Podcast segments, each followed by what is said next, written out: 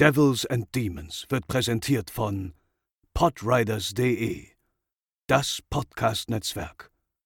Diese Episode wird präsentiert von Deadline, das Filmmagazin, die Fachzeitschrift für Horror, Thriller und Suspense. Jetzt im Kiosk oder online unter deadline-magazin.de. Moin Moin und herzlich willkommen zur 206. und damit letzten Episode von Devils and Demons, der Horrorfilm-Podcast im Jahre 2021. Ich bin der Chris und bei mir sind natürlich wieder Pascal. Hallo. Und André. Moin Moin. Und unsere wundervolle Gästin Bianca. Hallo. Die uns zum zweiten Mal in diesem Jahr besucht, worüber wir mehr als glücklich sind. Und wie verabredet besprechen wir heute einen Film, den wir hier schon lange behandelt haben wollten und ähm, über den wir uns ja quasi verabredet haben. Bianca, wir reden heute über Tim Burtons Sleepy Hollow und los geht es nach dem Intro.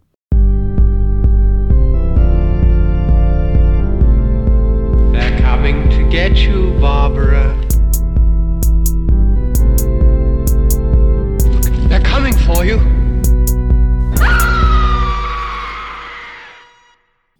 Ja, und bevor wir loslegen, äh, Bianca, du warst an einem sehr weihnachtlichen Ort vor ein paar Tagen und äh, du bist ja, äh, ich will nicht sagen, die Stellvertreterin Walt Disneys in Deutschland, aber für mich bist du das. Vielleicht bist du es ja auch, für alle. Ähm, und äh, du hast äh, dem, äh, das ist Disneyland Paris, ne? nicht Disney World. Disney World ist in Orlando, ne? Genau, richtig. Ja. Disney World gibt es nur einmal und alle anderen sind quasi Disneylands da draußen. Ja.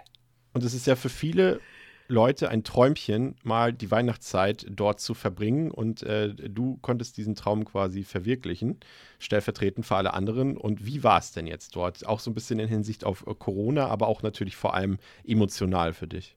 Emotional natürlich äh, total groß, weil ich liebe Weihnachten und ich liebe auch die Weihnachtssaison generell in den Disney-Parks, weil Disney als amerikanisches Unternehmen, äh, wenn sie Weihnachten feiern, dann wirklich in your face. Also wirklich mit Dekoration und Shows und Paraden und künstlichem Schnee alias Schaum, was dann sogar äh, von der Main Street, von den Dächern dann geblasen wird und so. Also das ist schon wirklich was ganz Besonderes. Und wenn man dort gewesen ist, spätestens dann bist du in der ultimative Weihnachtsstimmung.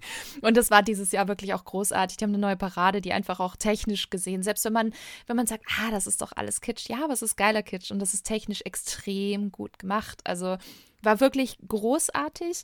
Mit Corona, ja, hm, schwierig. Ich habe auch echt lang überlegt, ob ich äh, tatsächlich hingehen soll oder nicht. Und nachdem mir ganz, ganz viele Leute gesagt haben, Janka, du bist so vorsichtig ähm, und ich jetzt auch äh, geboostert bin, ähm, dachte ich mir, okay, äh, ich mache es mit FFP2-Masken und versuche so gut wie möglich äh, quasi Abstand zu halten und so ein paar Gefahrenzonen zu umschiffen, so wie es halt möglich ist heutzutage. Und ähm, ja, jetzt ist für mich die nächsten Wochen auch erstmal Sense und bleib schön zu Hause und äh, mach's mir gemütlich. Aber ja, Disneyland Paris hat schon einen ordentlichen Weihnachtsstimmung gebracht. Ja. Ja, und ich glaube, ein bisschen Kitsch, das habe ich, glaube ich, letztes Jahr, hätte ich das an dieser Stelle auch gesagt, äh, hätten wir nach diesem Jahr alle vertragen können, aber dieses Jahr ist es irgendwie noch fälliger. Also ich glaube, äh, Kitsch Mhm. kann da einiges äh, retten in diesem Jahr. Ja, und ich Ähm, meine, und ich meine, wenn, wenn ihr da draußen, wenn ihr noch viel mehr, gerade auch zu der Frage eben Disney World, Disneyland, ne, mal kurzer Querverweis. Bianca, wir haben ja auch gesprochen damals, ähm, in diesem Jahr ja auch, äh, unsere Disney-Folge Ende mit Schrecken. Mit, Ja. mit äh, meinem Zweitprojekt mit Franzi, da haben wir ja über äh, Legenden und Mythen aus Disney-Parks aus aller Welt gesprochen und da war ja auch ein ganz großer Part natürlich so ein bisschen von dir mal zu lernen, dass wir alle richtig die Sachen auch benennen und was es nicht alles für Parks gibt und was da was ist und überhaupt ein bisschen Historie. Also wer sich da auch interessiert, einerseits ein bisschen für Hintergründe, faktische, aber dann eben auch was es alles für gruselige Dinge um, um Disney Parks und, und Lands gibt, dann äh, checkt auch gerne mal die äh, Ende mit Schrecken Folge aus ähm, von diesem Jahr.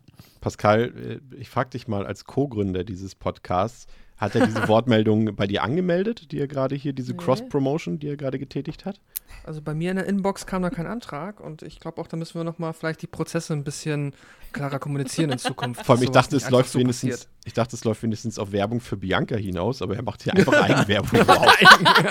Na, ich hab doch. Es war, es war eine kooperative äh, Ansage, natürlich passend zu unserem Horror-Podcast natürlich. Eine Gruselfolge. Was geht denn Besseres? Und außerdem, also, ja, und außerdem, also, da müsst ihr echt äh, eure E-Mails besser lesen, ne? Also, ich habe das alles angekündigt schon vor Wochen, dass ich das heute droppen will. Also, Aber äh, geben wir Bianca doch noch einen kurzen Moment. Gibt es irgendwas, was bei dir ähm, auf deinem Blog und vor allem in deinem Podcast demnächst vielleicht äh, ansteht, was jetzt erwähnenswert wäre, was vielleicht äh, Hör HörerInnen von uns zu dir locken könnte? Also ausleihweise.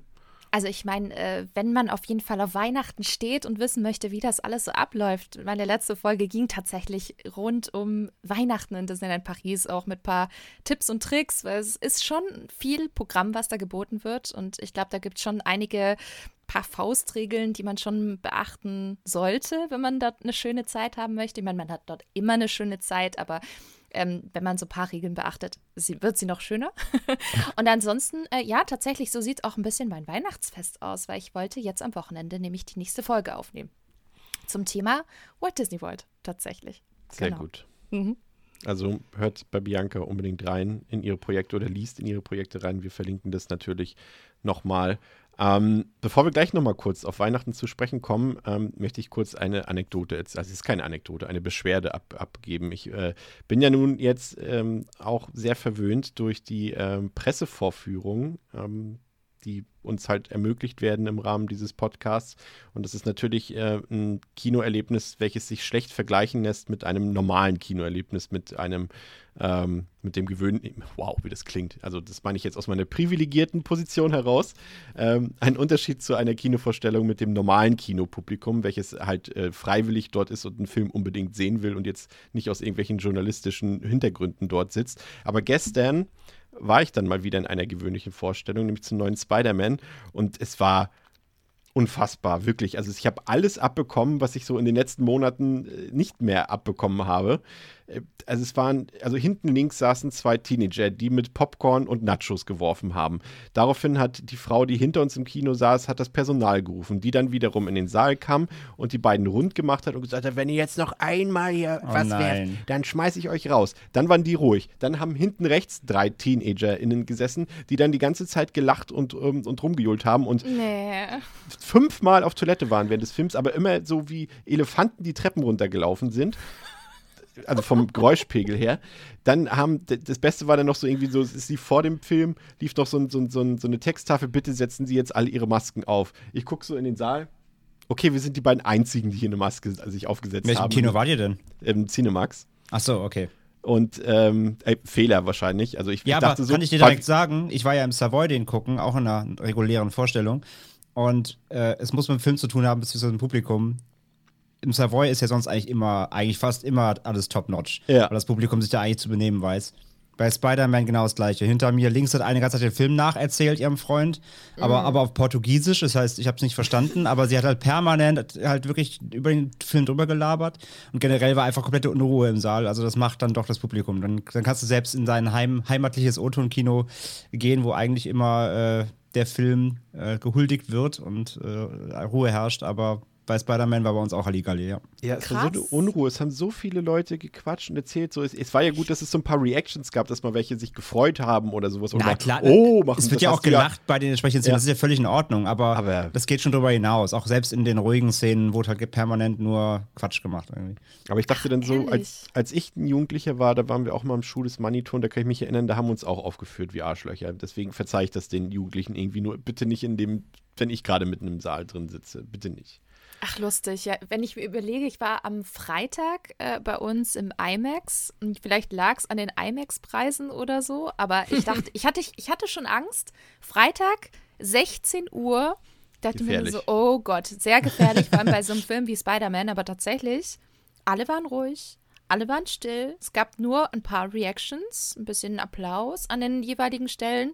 Aber das war's. Die Leute waren alle relativ brav. Also da war ich auch ein bisschen positiv überrascht. Und jetzt höre ich das von euch, denke mir nur so, oh je. Ich glaube, es ist der Preis. Weil Mhm. äh, im Cinemax bei uns haben die jetzt irgendwie seit Corona oder se- seit mitten der Pandemie irgendwie 5,90 Euro pro Ticket, egal wo du sitzt, Oh. egal welcher Film, egal welche Länge, egal welche Sprache.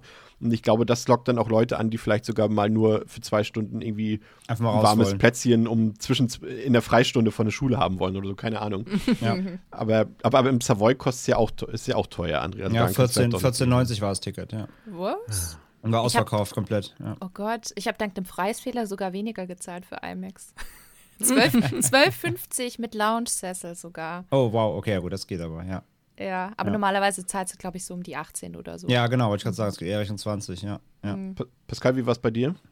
Ich hatte Glück. Ich war auch im Savoy und ich kann mich jetzt nicht beschweren. Ich hatte eigentlich, ja, um mich herum ja eh nur meine Freunde und äh, aber auch hinter und vor mir Glück mit allen anderen anwesenden Menschen. Das ist gut. Über den Film wollen wir nicht reden, weil André, der, der Miesmuffel, ist dabei. Das, äh, Ist auch kein Horrorfilm. das stimmt. Ähm, kommen wir zu einem anderen Thema, denn das äh, Podcast-Jahr 2021 geht an dieser Stelle, zumindest für Devils and Demons, auch ähm, zu Ende. Und an dieser Stelle ähm, geht ein großer Dank an ähm, zwei Menschengruppen, nämlich zum einen an euch, liebe Hörerinnen und Hörer. Danke, dass ihr bei, ich weiß jetzt nicht, wie viele Folgen wir dieses Jahr rausgebracht haben, aber es dürften auf jeden Fall über 50 gewesen sein. Ja, bei weitem über 50. Und ihr habt sie alle gehört und ihr habt sie verschlungen und habt uns wieder tolles Feedback gegeben. Und äh, generell auch, äh, seitdem wir unsere Community auf Discord haben und so weiter, habe ich das Gefühl, dass das einfach auch noch ein bisschen zusammengewachsen ist und das ähm, erfüllt uns hier, glaube ich, alle sehr mit Stolz und mit Liebe und äh, mit Zufriedenheit und äh, vor allem, dass ihr auch so, so, so, so viel mehr Hörerinnen und Hörer geworden seid im Laufe der letzten Monate. Da ist natürlich bestimmt auch die Folge mit Bianca schuld, die wir im Sommer aufgenommen haben, da bin ich mir ganz sicher. Und äh, da sind wir nämlich schon beim zweiten Thema oder beim, beim zweiten Dank. Äh, natürlich auch ein großes Danke an alle Gästinnen und Gäste, die in diesem Jahr bei uns zu Besuch waren. Also da ein großes Dankeschön. Ich glaube, da äh, könnt ihr, würdet ihr euch anschließen, Pascal, ne? Ja, natürlich. Ähm, ein, ja, auch von mir ein, ein ganz, ganz großes Dankeschön an äh, alle Menschen, die uns hören, an die Unterstützung und an das, ja, auch vor allem vor das rege Feedback. Das war ja auch nicht immer so, das ist ja immer mit der Zeit gewachsen und mittlerweile ist es ja wirklich schon so, dass man, also ja, wenn man mal jetzt nicht wirklich immer hinterher ist und alles mitbekommt, mir teilweise dann, dass ich eine Woche später sehe, oh, da gab es noch was Neues oder hier hat sich noch jemand gemeldet. Und das ist immer sehr schön, das macht Spaß und ja, motiviert einen. Vielen Dank dafür. Bist du auch motiviert, André? Immer. ja, schließt mich ja komplett an natürlich. Also es hat super viel Spaß gemacht, das Jahr durchzupodcasten. Hatten ja echt auch eine schöne Filmauswahl. Ich meine, hatten die Saw-Reihe komplett dieses Jahr, wir hatten die Hellraiser-Reihe, wir hatten, ähm, was haben wir noch gehabt, Purge hatten wir, wir hatten Paranormal Activity. Also wir haben dieses Jahr echt, echt krass viel Franchise-Kram auch gemacht, was zwar nicht immer unanstrengend ist in der Vorbereitung, Chris kann ein Lied davon singen. ähm, aber natürlich euch macht es mega viel Spaß. Also allein die Chucky-Folge jetzt, die, die hat irgendwie in- innerhalb von einer Woche, hat, habt ihr die so oft gehört, wie andere Folgen teilweise erst nach vier Wochen. Also es ist Wahnsinn, wie ihr mittlerweile euch draufstürzt. Also ähm, absolut von mir auch großes Dankeschön an die Community. Es war echt richtig, richtig Laune. Auch jetzt unser, unsere Fantasy-Filmfest-Kooperation, wo ich von ein paar von euch auch mal vor Ort treffen konnten, in live und in Farbe. Auch so super cool. Und ähm, ja, einfach, einfach super gut, macht Spaß. Äh, wie gerade schon gesagt wurde auf dem Discord auch, wie rege ihr da äh, euch austauscht, untereinander mit uns. Das macht echt richtig viel Spaß. Ähm, und ja, so eine schöne, schöne wholesome Community. Wir haben irgendwie auch nie Probleme, es gibt keinen Stress. Also einfach alles sehr, sehr tolle, liebe Menschen, die wir da haben. Und das macht echt äh, richtig viel Spaß. Das ist ja auch irgendwie für, ist ja auch eine Win-Win-Situation, ne? Also gerade in so, in diesen Zeiten, die wir jetzt gerade haben, in der irgendwie nicht alles normal und regulär abläuft, wie es eigentlich ablaufen sollte, ist es doch schön, wenn man einmal in der Woche wenigstens so einen Ankerpunkt hat, in dem man einen Podcast aufnimmt oder eben hören kann. Das ist ja, Ja. auch was Schönes. Und äh, dementsprechend machen wir das jetzt mal am Anfang und nicht am Ende des Podcasts, weil da vergesse ich nämlich bestimmt schon wieder, dass wir ja heute den Heiligabend haben. Deswegen wünschen wir euch äh, an dieser Stelle wirklich ein sehr, sehr frohes und schönes, besinnliches, gemütliches Weihnachtsfest, soweit es für euch möglich ist. Ähm, wenn ihr das jetzt vielleicht nicht in, im Kreise eurer Familie verbringen könnt und ihr euch vielleicht ein bisschen alleine oder einsam fühlt, dann könnt ihr auch gerne bei uns in den Discord kommen und da ein bisschen rumtexten und rumschreiben. Wir sind da garantiert auch zwischendurch mal anwesend und wenn nicht, dann auf jeden Fall ähm, viele andere Hörerinnen und Hörer. Und äh, gleichzeitig wünschen wir euch eben auch einen schönen Ausklang, einen gesunden Ausklang des Jahres, ähm, bevor wir uns dann nächstes Jahr wieder hören. Abgesehen von den sechs Stunden, die jetzt noch folgen. Ich wollte nur kurz in die Gesichter der Runde gucken. Nein, so lange wird Bianca, so ich muss los. Ja. Aber noch dazu nochmal die passende Überleitung. Pascal, wie verbringst du denn dieses Jahr Weihnachten? Gibt es da irgendwas ähm, Besonderes, was du machst oder chillst du zu Hause ab? Vergehst du, also bekomme ich wieder Footage von dem süßen Hund? Ja, definitiv. Ich habe ja äh, auch die sehr privilegierte Situation, dass auch meine Familie jetzt nun wirklich nicht weit von mir wohnt. Das heißt, es ist dann, wenn es am Freitag losgeht, ne, nicht mal eine Stunde Reise. Und dann, ja, werde ich äh, ganz traditionell mein Weihnachten im Elternhaus verbringen. Und das Einzige, was da jetzt halt dieses Jahr anders ist, ist, dass wir jetzt eine süße Hündin haben. Und äh, ja, das ist, äh, ich freue mich halt doppelt so. Ich habe auch direkt auch nochmal, also meistens mache ich immer nur eine Übernachtung und bin dann am ersten schon wieder nach Hause. Ich habe jetzt dieses Jahr direkt verlängert und gesagt, ich bleibe auf jeden Fall bis zum zweiten Weihnachtstag. Aber du hast, du hast hab mit- offiziell nicht gesagt, warum, ne? Nee, aber ich glaube, das ist schon okay. Also das ist schon okay. ich glaube, die verstehen das auch. Äh, mehr Zeit mit dem Hündchen spielen und ja. Ach, das wird gut. Ich freue mich. Und bei dir, Bianca? Äh, ziemlich ähnlich tatsächlich. Auch äh, zu Hause feiern, gemütlich mit meiner Mama und äh, ganz, ganz vielen Filmen, die ich auch ausgeliehen habe. Es war ja irgendwie vor ein paar Tagen wieder 99 Cent Aktion bei Ja. Amazon Prime. ich glaube, so viele Filme habe ich schon lange nicht mehr auf einen Schlag ausgeliehen. Same. Ich glaube, da habe ich locker 12, 13 Stück ähm, jetzt auf mich warten. Ich hoffe, ich kriege die alle runter, weil das Problem ist ja bei Amazon Prime, du leist aus und ganz oft fehlt dir die Zeit und dann sind die 30 Tage rum und dann hast du teilweise Filme verpasst und ich hoffe, ich äh, kann das so ein bisschen an, an Weihnachten machen. Aber ja, Essen, Filme, ausruhen, ja, besinnliche Zeit genießen. Ein gewisser Musical-Film ist gestern bei mir abgelaufen und ich habe vergessen, ihn zu gucken. Das war traurig. In the Heights. Ja, Oh no. aber ich gucke ihn trotzdem nochmal nach. Aber das war Sehr so, da dachte ich so, ah nein, da war doch was, so wie es immer ist. So normalerweise passiert mir das Mhm. zwei Tage vor Ablauf. Dieses Mal war es zwei Stunden nach Ablauf. Aber äh, was, soll's, was, was, was steht denn? Ähm, hast du irgendeinen typischen Weihnachtsfilm noch, den du dieses Jahr auflegst? Also bei mir ist es so, dass ich dieses Jahr gesagt habe, es gibt kein Stipp langsam, es gibt kein Home Alone, es gibt keine Christmas Vacation. Wir gucken Prinzessin Fantagiro und Mr. Bean feiert Weihnachten. Das steht dieses Jahr, weil das ist schon jahrelang nicht mehr auf dem Plan gewesen. Und nicht diese Filme, die man jedes Jahr guckt. Wie sieht's bei dir aus? Ach, da bin ich echt dem Klischee verfallen. Beziehungsweise ich gucke keine mehr, weil ich die alle schon gesehen habe. Also ich fange meistens mit Weihnachtsfilmen dann schon im November oder so an. Und äh, keine Ahnung, Kevin allein zu Hause ist ein Film, den habe ich auch schon im Juli mal gesehen, weil ich so Bock drauf hatte. Also ich beschränke das irgendwie nicht äh, nur auf die Jahreszeit. Aber ja, ich glaube, bei mir werden es gar keine Weihnachtsfilme mehr. Ich habe schon alle gesehen. Und André guckt nochmal den neuen Home Alone, ne? Da warst du ja begeistert. Mega Film, richtig, richtig toll, ja. ja. So müssen Reboots sein, 10 von 10. Ähm, nee, also bisher habe ich Weihnachtsfilme schon geguckt. Ich glaube nur unabsichtlich irgendwie hier und da vielleicht mal was, aber An dieser Stelle sei erwähnt, dass, es, äh, dass ich wirklich dachte, und deswegen habe ich den Film auf heute, aufs Weihnachtsfest äh, gezogen. Ich dachte die ganze Zeit, ja klar, Sleepy Hollow, klassischer Weihnachtsfilm, so. Und dann so gucke ich so nochmal im Internet, ja, das ist mein liebster Halloween-Film. Ich dachte, wieso Halloween-Film? Das ist ein Weihnachtsfilm, dachte ich so. Ja, gut, also dafür für die Filmauswahl schon mal ein großes Entschuldigung heute, aber zurück zu dir, André. ich glaube, es ja, es ist zumindest ein bisschen neblig. Jetzt kann man es als Winter durchgehen lassen. Ähm, nee, von daher, ich, ich, ich, hatte ja letztes Mal schon, ich habe Ice White Shut geguckt für einen anderen Podcast und der, der, der spielt an Weihnachten, deswegen war es schon mal so ein bisschen ein Halbweihnachtsfilm zumindest, auch wenn er sonst nicht viel mit zu tun hat. Aber sonst, äh, ja, vielleicht fliegen noch mal die Grisballs rein, das, das geht ja immer. Also bei uns ist es so, ähm, äh, meine Frau und ich werden auch nur hier zu Hause äh, Weihnachten verbringen. Gibt kein, wie sonst, immer Rumgereise natürlich. Äh, das fällt flach, äh, dank Corona. Und ähm, nur mein Bruder und seine Frau kommen zu Besuch. Also machen wir mit vier Leuten natürlich alles äh, all geimpft, nochmal testen und so weiter. Und dann einfach vier, fünf Tage kommen die mal her. Die wohnen halt bei mir eigentlich noch in der Heimat im Rheinland und die kommen jetzt zu uns hoch hier im Norden für äh, vier, fünf Tage und damit einfach nur rumgehangen. Schnappi getrunken. Bitte? Schnappi getrunken. Auch. Heißer Tee, meine ich. Auch. Heißt Nee, schon Schnappi, ja. ähm, also es geht wird darum gehen, liegen, Pegel halten, essen, ja und auch wahrscheinlich irgendwie Filme glotzen und Karten spielen und ja. Also komplett versuchen, möglichst dich nicht zu bewegen, nur zum Nachschenken. Ich habe mir ein, jetzt wirklich, ich habe ja quasi seit meinem äh, gesundheitlichen Vorfall im Juni äh, keine Süßigkeiten mehr gegessen. Ja, das ist krass. Hut Und jetzt habe ich mir wirklich zu Weihnachten, äh, nachdem ich ja auch, ähm, sag ich mal, nachdem die Waage, Triggerwarnung, Gewicht an dieser Stelle, macht man das so, ja. Äh, nachdem die Waage jetzt äh, deutlich äh, weniger anzeigt, also deutlich, deutlich weniger als im Sommer, habe ich mir gedacht, jetzt gönne ich mir mindestens einmal, ähm, nieder, nee, das ist ja Werbung, äh, von einer großen Marke äh, Marzipan und dachte so, das äh, gönne ich mir jetzt. Und ich bin gespannt, wie es dann schmeckt, wenn man wirklich so lange keine regulären Süßigkeiten äh, gegessen hat. Also klar, mal da ein Müsli-Riegel und so, aber jetzt nicht. Wahrscheinlich kriegst du erstmal einen Zuckerschock. Das kann sein, Bist ja. drei Tage wach wahrscheinlich. Wieder Krankenhaus dann. Das hast du jetzt gesagt.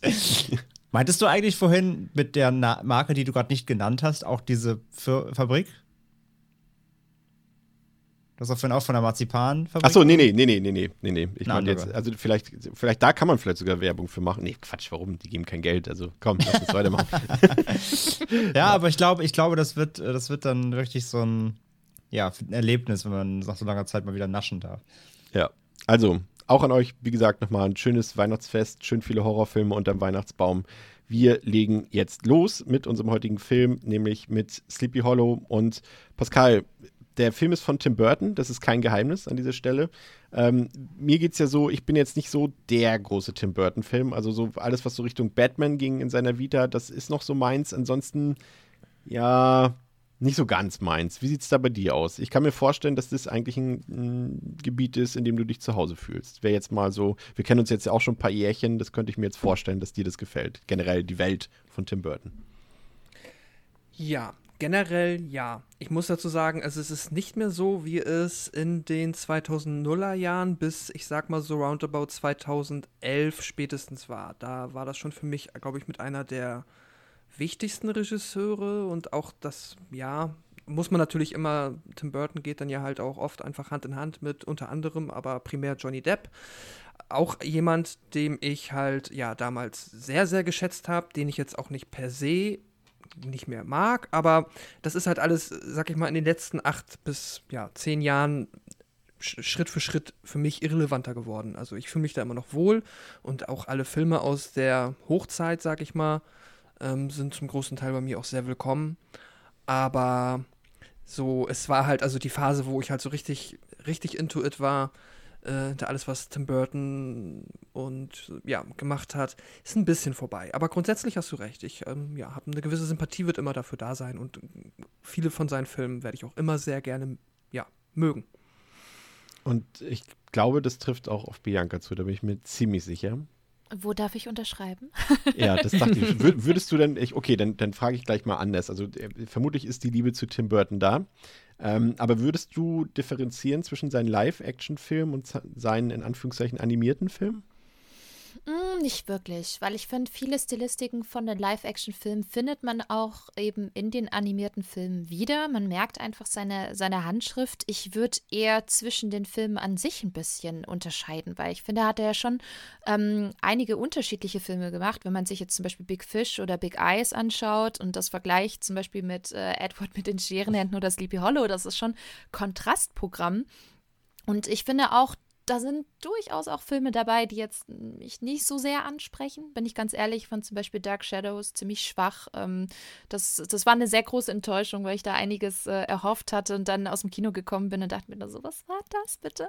Ähm, aber ja, im Grunde genommen ich finde, er hatte einfach so eine gewisse Handschrift und so einen Stil, den ich sehr mag und schätze. Und ähm, wie es Pascal halt auch schon gesagt hat, ich finde, Tim Burton macht jetzt auch nicht mehr so viel, wie er damals noch geliefert hat. Ich finde, es liegt auch sehr viel an, an der Frequenz, wie er gerade auch Filme herausbringt. Und deswegen ist er auch so ein bisschen in diese Irrelevanz äh, gegangen, würde ich mal behaupten. Aber für mich sind das heute immer noch äh, ziemliche Comfort-Movies. Ne? Also es, ich weiß ganz genau, es gibt bestimmte Filme, die lege ich ein und dann weiß ich, was ich bekomme und freue mich drauf. Und vor allem dann auch in der Kombination mit einem super Soundtrack von, von Danny Elfman, den ich auch ganz großartig finde. Also ja, ich, ich mag die Filme. Es gibt Ausrutscher nach oben, nach unten, aber ich finde Tim Burton, da weiß man, was man bekommt. André, manche würden sagen, dass Tim Burtons Filme vielleicht repetitiv sind. Oder zumindest die, die von Bianca angesprochene Handschrift. Würdest du dem zustimmen und kannst du ihm generell was abgewinnen? Repetitiv klingt immer gleich so negativ, finde ich. Also ich mag halt alles, was seinen Gothic-Stil beherbergt. Ich finde, das kann er einfach. Diesen, ich meine, da werden wir auch drüber sprechen heute, das, das, das hat er einfach diese düstere Bilder erzeugen, aber in so einer Thea Thea theatresken äh, Stimmung, das kann der halt einfach. Und das mag ich immer bei ihm eigentlich. Das ist bei den Batman-Filmen, das ist bei Sleepy Hollow so, das ist bei Corpse Bride so, das ist bei Sweeney Todd, mag ich auch total gerne. Den mögen ja auch super viele nicht, aber bin ich großer Fan von, von dem Film. Ähm, oder zum Beispiel, ich musste auch mal äh, auch auf, auf, auf äh, Geheiß von einem gewissen Herr Matzeholm hin, äh, der hat mir ja mal äh, Ed Wood aufgetragen von ihm. Den fand ich auch sehr gut, so, ähm, obwohl das auch wieder ein ganz anderer Film ist, so rein vom stilistischen her. Natürlich auch früher äh, im, im Kindesalter irgendwie im, oder in der Jugend im Fernsehen super auf Beetlejuice gesehen, Edward mit den Scherenhänden gesehen. So, das, das mag ich alles total. Ähm, aber dann hat er immer halt wieder dann einen Ausreißer gehabt. Und Bianca hat ja eben auch schon gesagt, so die Frequenz, in der er auch Filme macht, hat ja A auch nachgelassen. Es kommt ja maximal noch so alle vier, fünf Jahre mal was aktuell. Und da in den letzten Jahren, muss ich auch sagen, da hat mir echt nicht mehr so viel von ihm gefallen. Also man überlegt, selbst hier sein Alice in Wunderland ist auch schon zehn Jahre oder elf Jahre jetzt alt, bald zwölf. Ähm, der war okay so, aber dann kamen halt auch so solche Sachen. Dark Shadows wurde auch schon genannt, den fand ich echt schwach. Und ich muss sagen, seine letzten drei habe ich gar nicht gesehen. Ich habe Big Eyes nicht gesehen von ihm. Dann hat er diesen Miss äh, Pagenerous gedreht mit Eva Green, den habe ich nicht gesehen. Soll aber auch nicht so gut sein, was zumindest so die allgemeinen Durchschnittsstimmen sagen. Und Dumbo habe ich bis heute auch noch ausgelassen, weil ich auch leider nicht so der Riesenfan von diesen Disney-Neuverfilmungen bin, äh, muss ich auch zugeben, leider. Aber den wollte ich auch nochmal nachholen, habe ich auch nicht geguckt. So. Aber so alles sage ich halt in seiner Hochschaffensphase. So einmal die alte, also wo halt Beetlejuice, Batman, Edward mhm. und so. Und dann nochmal diese, diese, diese sehr, sehr düstere Gothic-Phase mit Sleepy Hollow, mit Corpse Bride, Sweeney Todd, so. Ähm, die Zeiten von ihm, wenn er auch diesen Stil wie gesagt, repetitiv finde ich ist zu negativ. Er hat den Stil und er nutzt ihn, nutzt ihn des Öfteren, aber ich finde, der ist auch immer gut. Also ich finde seine, seine Handschrift mhm. da auch durchaus gelungen. Wenn er das macht, finde ich, funktioniert er sehr gut. Ähm, und ja, weiß ich nicht. Aber die, aber die auch vielleicht selber satt hat nach, nach all den Jahren oder aber auch einfach mal was anderes machen will, ist ja auch völlig fein. Ähm, aber ja, seitdem er, seitdem er so ein bisschen weg von ist, habe ich ihn auch so ein bisschen aus den Augen verloren in den letzten Jahren, muss ich sagen. Ich glaube, sein Stil an sich, äh, den, also ja, er hat wie ihr gesagt habt, eine Handschrift, eine feste und das sind seine Wiedererkennungsmerkmale, aber ich glaube, diese, ähm, diese Bezeichnung, dass es repetitiv sein könnte, hat, glaube ich, auch so ein bisschen damit zu tun, dass eben die Beteiligten, also Danny Elfman macht halt äh, fast grundlegend den Score, du hast äh, Helena Bonham Carter fast in jedem Film dabei, du hast Johnny Depp in, in 70 Prozent aller Filme dabei mhm. und ich glaube, das ist so ein bisschen, das ist das Gesamtkonstrukt. Das, Gesamt, so das Gesamtpaket wiederholt. wiederholt. sich einfach, ja. ja. ja. Und das ist, glaube ich, so ein bisschen das, was dahinter steht. Ich bin ja großer Fan, ich habe es eben schon angedeutet, von, von seinen Batman-Filmen, vor allem von Batman Returns. Das ist für mich einer der, der, also ich sag mal so, es gibt ja viele gute Batman-Filme und es gibt sicherlich auch bessere als Batman Returns, aber das ist der, den ich am liebsten gucke, weil der irgendwie so eine, durch das ganze, das wird ja auch heute noch, ähm, noch mal wiederkehrend sein, das ganze Set-Design und, und die Kostüme mhm. und sowas, das ist schon wirklich so, und gerade dann fällt es nochmal besonders auf, wenn er halt so ein, so eine, gut, das war jetzt erst der zweite richtige Batman-Film damals, aber wenn er so ein es gibt eine Vorlage und es gibt eine fertige Welt und er passt, macht trotzdem seinen Stil oben drauf. Da fällt die Stärke nochmal so richtig auf, finde ich, wenn er da auch wirklich so einem, so einem Franchise seinen, seinen Stempel aufdrücken kann und das nicht negativ auffällt und man nicht automatisch sagt, also man sieht, dass es ein Tim Burton-Film ist, aber eben im Positiven, ne? Also das ja. muss man auch erstmal mal schaffen. Ja. Ne? Also man hat ja schon eine existierende Welt und man schafft irgendwie das beides, also seinen eigenen Stil und das richtig gut zu mergen. Und das kann auch theoretisch total in die Hose gehen, aber da funktioniert es einwandfrei. Und für mich, ich bin ganz ehrlich, ähm, es gibt ja viele Batmans da draußen, aber bislang ist tatsächlich mein liebster Batman immer noch Michael Keaton. Wegen Tim Burtons Film, wirklich. Finde ich großartig. Also jetzt, also jetzt als Darsteller und als, als äh, Figur meinst du quasi? Also jetzt, oder auch die, die besten Batman-Filme? Also jetzt der beste Batman-Darsteller oder auch die Filme? Beides. Ne? Eigentlich beides, muss ich sagen. Ich mochte nie äh, Christian Bale, wenn ich ehrlich bin. Also für mich war das für mich war es einfach nicht. Das ist genauso wie bei, bei Spider-Man mit Andrew Garfield, war für mich auch nie wirklich Spider-Man tatsächlich. Ich weiß, ich weiß. Aber ähm, ja, so, ich, ich weiß nicht, es liegt wirklich auch an der Art und Weise, wie Tim Burton auch Michael Keaton einfach inszeniert als, als Bruce Wayne und aber auch als Batman. Und das war für mich damals als Kind wirklich was ganz Besonderes, weil diese Welt einfach so immersiv da auch dargestellt worden ist. Und das hat, äh, finde ich, das war schon sehr visionär. Und das ist bis heute für mich sehr visionär und deswegen ist es auch sehr, sehr schwierig, ach, da irgendwie sich manchmal auf andere Batmans einzulassen. Wenn man da damals so eine Welt gezeigt bekommen hat, dann, dann erwarte ich das natürlich auch anders. Ich weiß, es sind hohe Erwartungen, die man hat und die man oder die einem gar nicht erfüllt werden können, aber es ist halt ganz, ganz viel Nostalgie drin. Ja. Ne? Bald gibt es ja den nächsten Versuch. Mal gucken, was uns da erwartet. Bin gespannt, ja. ja, zu den Fakten zum Film zu Sleepy Hollow, wie gewohnt. Ähm, auf Letterboxd hat der Film eine Durchschnittswertung von 3,4 von 5. Das deckt sich ungefähr mit der Wertung auf IMDb. Dort hat der Film im Durchschnitt eine 7,3 von 10. Ist freigegeben ab 16 Jahren, ähm, war auch erst im Heimkino ab 16 Jahren, beziehungsweise die ungeschnittene Version in Deutschland zu sehen. Ich glaube, im Kino wurde der ziemlich zerstückelt damals und viele Leute waren dann überrascht, als sie ihn das erste Mal auf DVD oder Blu-ray gesehen haben, dass der Film ja durchaus die ein oder andere Enthauptung zu bieten hat, die vielleicht im Kino nicht zu sehen war. Ja, war das so? Weil hatte er denn nicht die Kontroverse, dass er ab zwölf war und trotzdem Enthauptungen drin waren und die Eltern auf die yes. Barrikaden gegangen sind? Yes, also ich kann mich noch erinnern, weil ich war damals im Kino und ich weiß, ich konnte eigentlich gar nicht ins Kino gehen, weil der Film zuerst in die Kinos ab 16 gekommen ist. Und ich konnte mit meiner Mutter rein, so ein bisschen reingemogelt, weil halt meine Mom mich quasi begleitet hatte. Und ich habe einer Freundin gesagt, oh mein Gott, wenn du die Möglichkeit hast, dass dein Papa in den Film geht mit dir, guck ihn dir an, der ist so toll. Und ähm, sie hat mir dann gesagt, ach, ich hatte keine Probleme, der Film war ab 12 und ich so wie der Film ab 12. Der, der war bei mir aber ab 16. Und bei mir war auch noch einiges zu sehen. Deswegen glaube ich, dass der durchaus dann erst noch mal später geändert worden ist. So habe ich das damals mitbekommen. Ich, also ich zitiere Ich ein ganz tolles, Entschuldigung, Chris, ich habe ein ganz tolles Déjà-vu. Ich glaube, wir haben genau die Wir haben die Diskussion schon zu gehabt. viert Ja, so hatten schon wir auch. Ja, ja. Hatten wir auch. Okay, danke. Das war nämlich auch beim. Geisterschloss bei der ab 12er Version, da hatten wir auch, glaube ich, darüber äh, geredet, Mhm. bei dem, über dasselbe Thema und haben auch Sleepy Hollow schon erwähnt. Und da kam Ja, uns ja erst die Idee, glaube ich, dass wir diese Ja. Episode heute machen.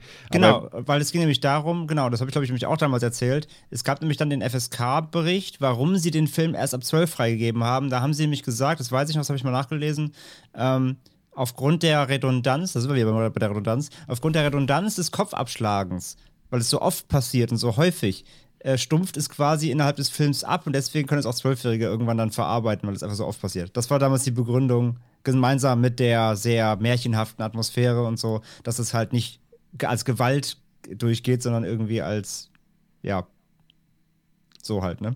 um, um mich zu rechtfertigen, ähm, zitiere ich kurz Wikipedia. Für die deutsche Fassung mit der FSK 12 wurde in der Startwoche vom Verleih eine Schnittanweisung an die Kinos erteilt. Dazu mussten 209 Einzelbilder aus jeder 35 mm Kopie entfernt werden. Ja, okay. Mic drop. So, ähm, Das war auf jeden aber- Fall das Kind, nämlich, das weiß ich. Das war weg. Ja, nämlich. das stimmt, genau. Ja.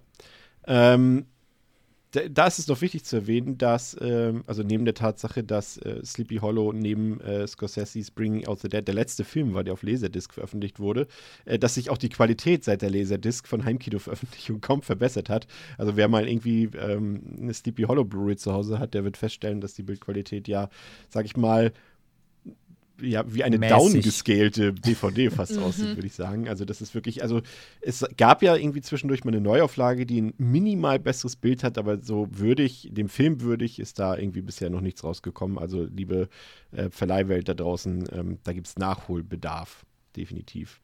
Der Film läuft 105 Minuten, hat 100 Millionen Dollar gekostet und hat damit 206 Millionen Dollar eingespielt. Wir haben es schon gesagt, Regie geführt hat Tim Burton. Im Cast haben wir bekannte Gesichter wie Johnny Depp und Christina Ricci, auf die wir später noch eingehen, aber auch so ein paar Cameo-Auftritte. Christopher Lee ist dabei, Miranda Richardson ist dabei. Die Musik kommt von Danny Elfman, auf die gehen wir natürlich auch später noch ein. Und äh, vielleicht noch ganz wichtig zu erwähnen ist, dass hier ähm, Oscar-Preisträger Conrad L. Hall ähm, die Kamera bedient hat, zusammen mit Emanuel Lubetzky, der auch gleichzeitig der Hofkameramann ist von ähm, sehr vielen anderen Oscar-prämierten Filmen von Alfonso Cuarón und Alejandro González. Ja, wie spricht man ihn nochmal aus? Kennt jemand Spanisch? Iñárritu? War das sein Inarito, Name? oder? Nee, I don't know. Das war bestimmt richtig von mir. Bin mir ganz sicher. Es Pascal, klang richtig. aber, äh, Pascal, dein äh, Stichwort folgt jetzt. Du hast uns wieder eine kurze Inhaltsangabe rausgesucht, die natürlich nicht auf deinem Mist gewachsen ist. Nein. Woher hast du sie gezogen und äh, was wird darin erzählt? Es, es ist äh, die Inhaltsangabe von Konstantin-Film, die auf der Blu-ray zu finden ist. Und diese lautet wie folgt. Constable, sorry, Constable, Icke, ja, wow, das war jetzt Absicht, oder? Nee, das war nicht, an, das Okay. war nicht, nicht absichtlich. Constable Ichabod Crane wird aus New York in das kleine Städtchen Sleepy Hollow geschickt, um ein grauenhaftes Verbrechen aufzuklären. Drei Morde sind innerhalb kürzester Zeit geschehen, die Leichen wurden allesamt ohne Kopf aufgefunden. Seitdem geht bei den Dorfbewohnern die nackte Panik um, da sie der festen Überzeugung sind, dass das Böse in Person eines grässlichen kopflosen Reiters zurückgekehrt ist und auf Rache sind. Crane verwirft die Vermutung als dummes Geschwätz. Es muss eine plausible Erklärung für die Morde geben.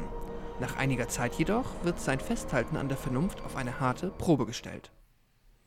Ja, die Geschichte oder das Drehbuch, das basiert ja zum einen auf einer, ja, eine Mischung aus einer keltischen und deutsch, deutschen Sage, aus der Folklore sozusagen, und ähm, aus dem Werk äh, The Legend of Sleepy Hollow von Washington Irving.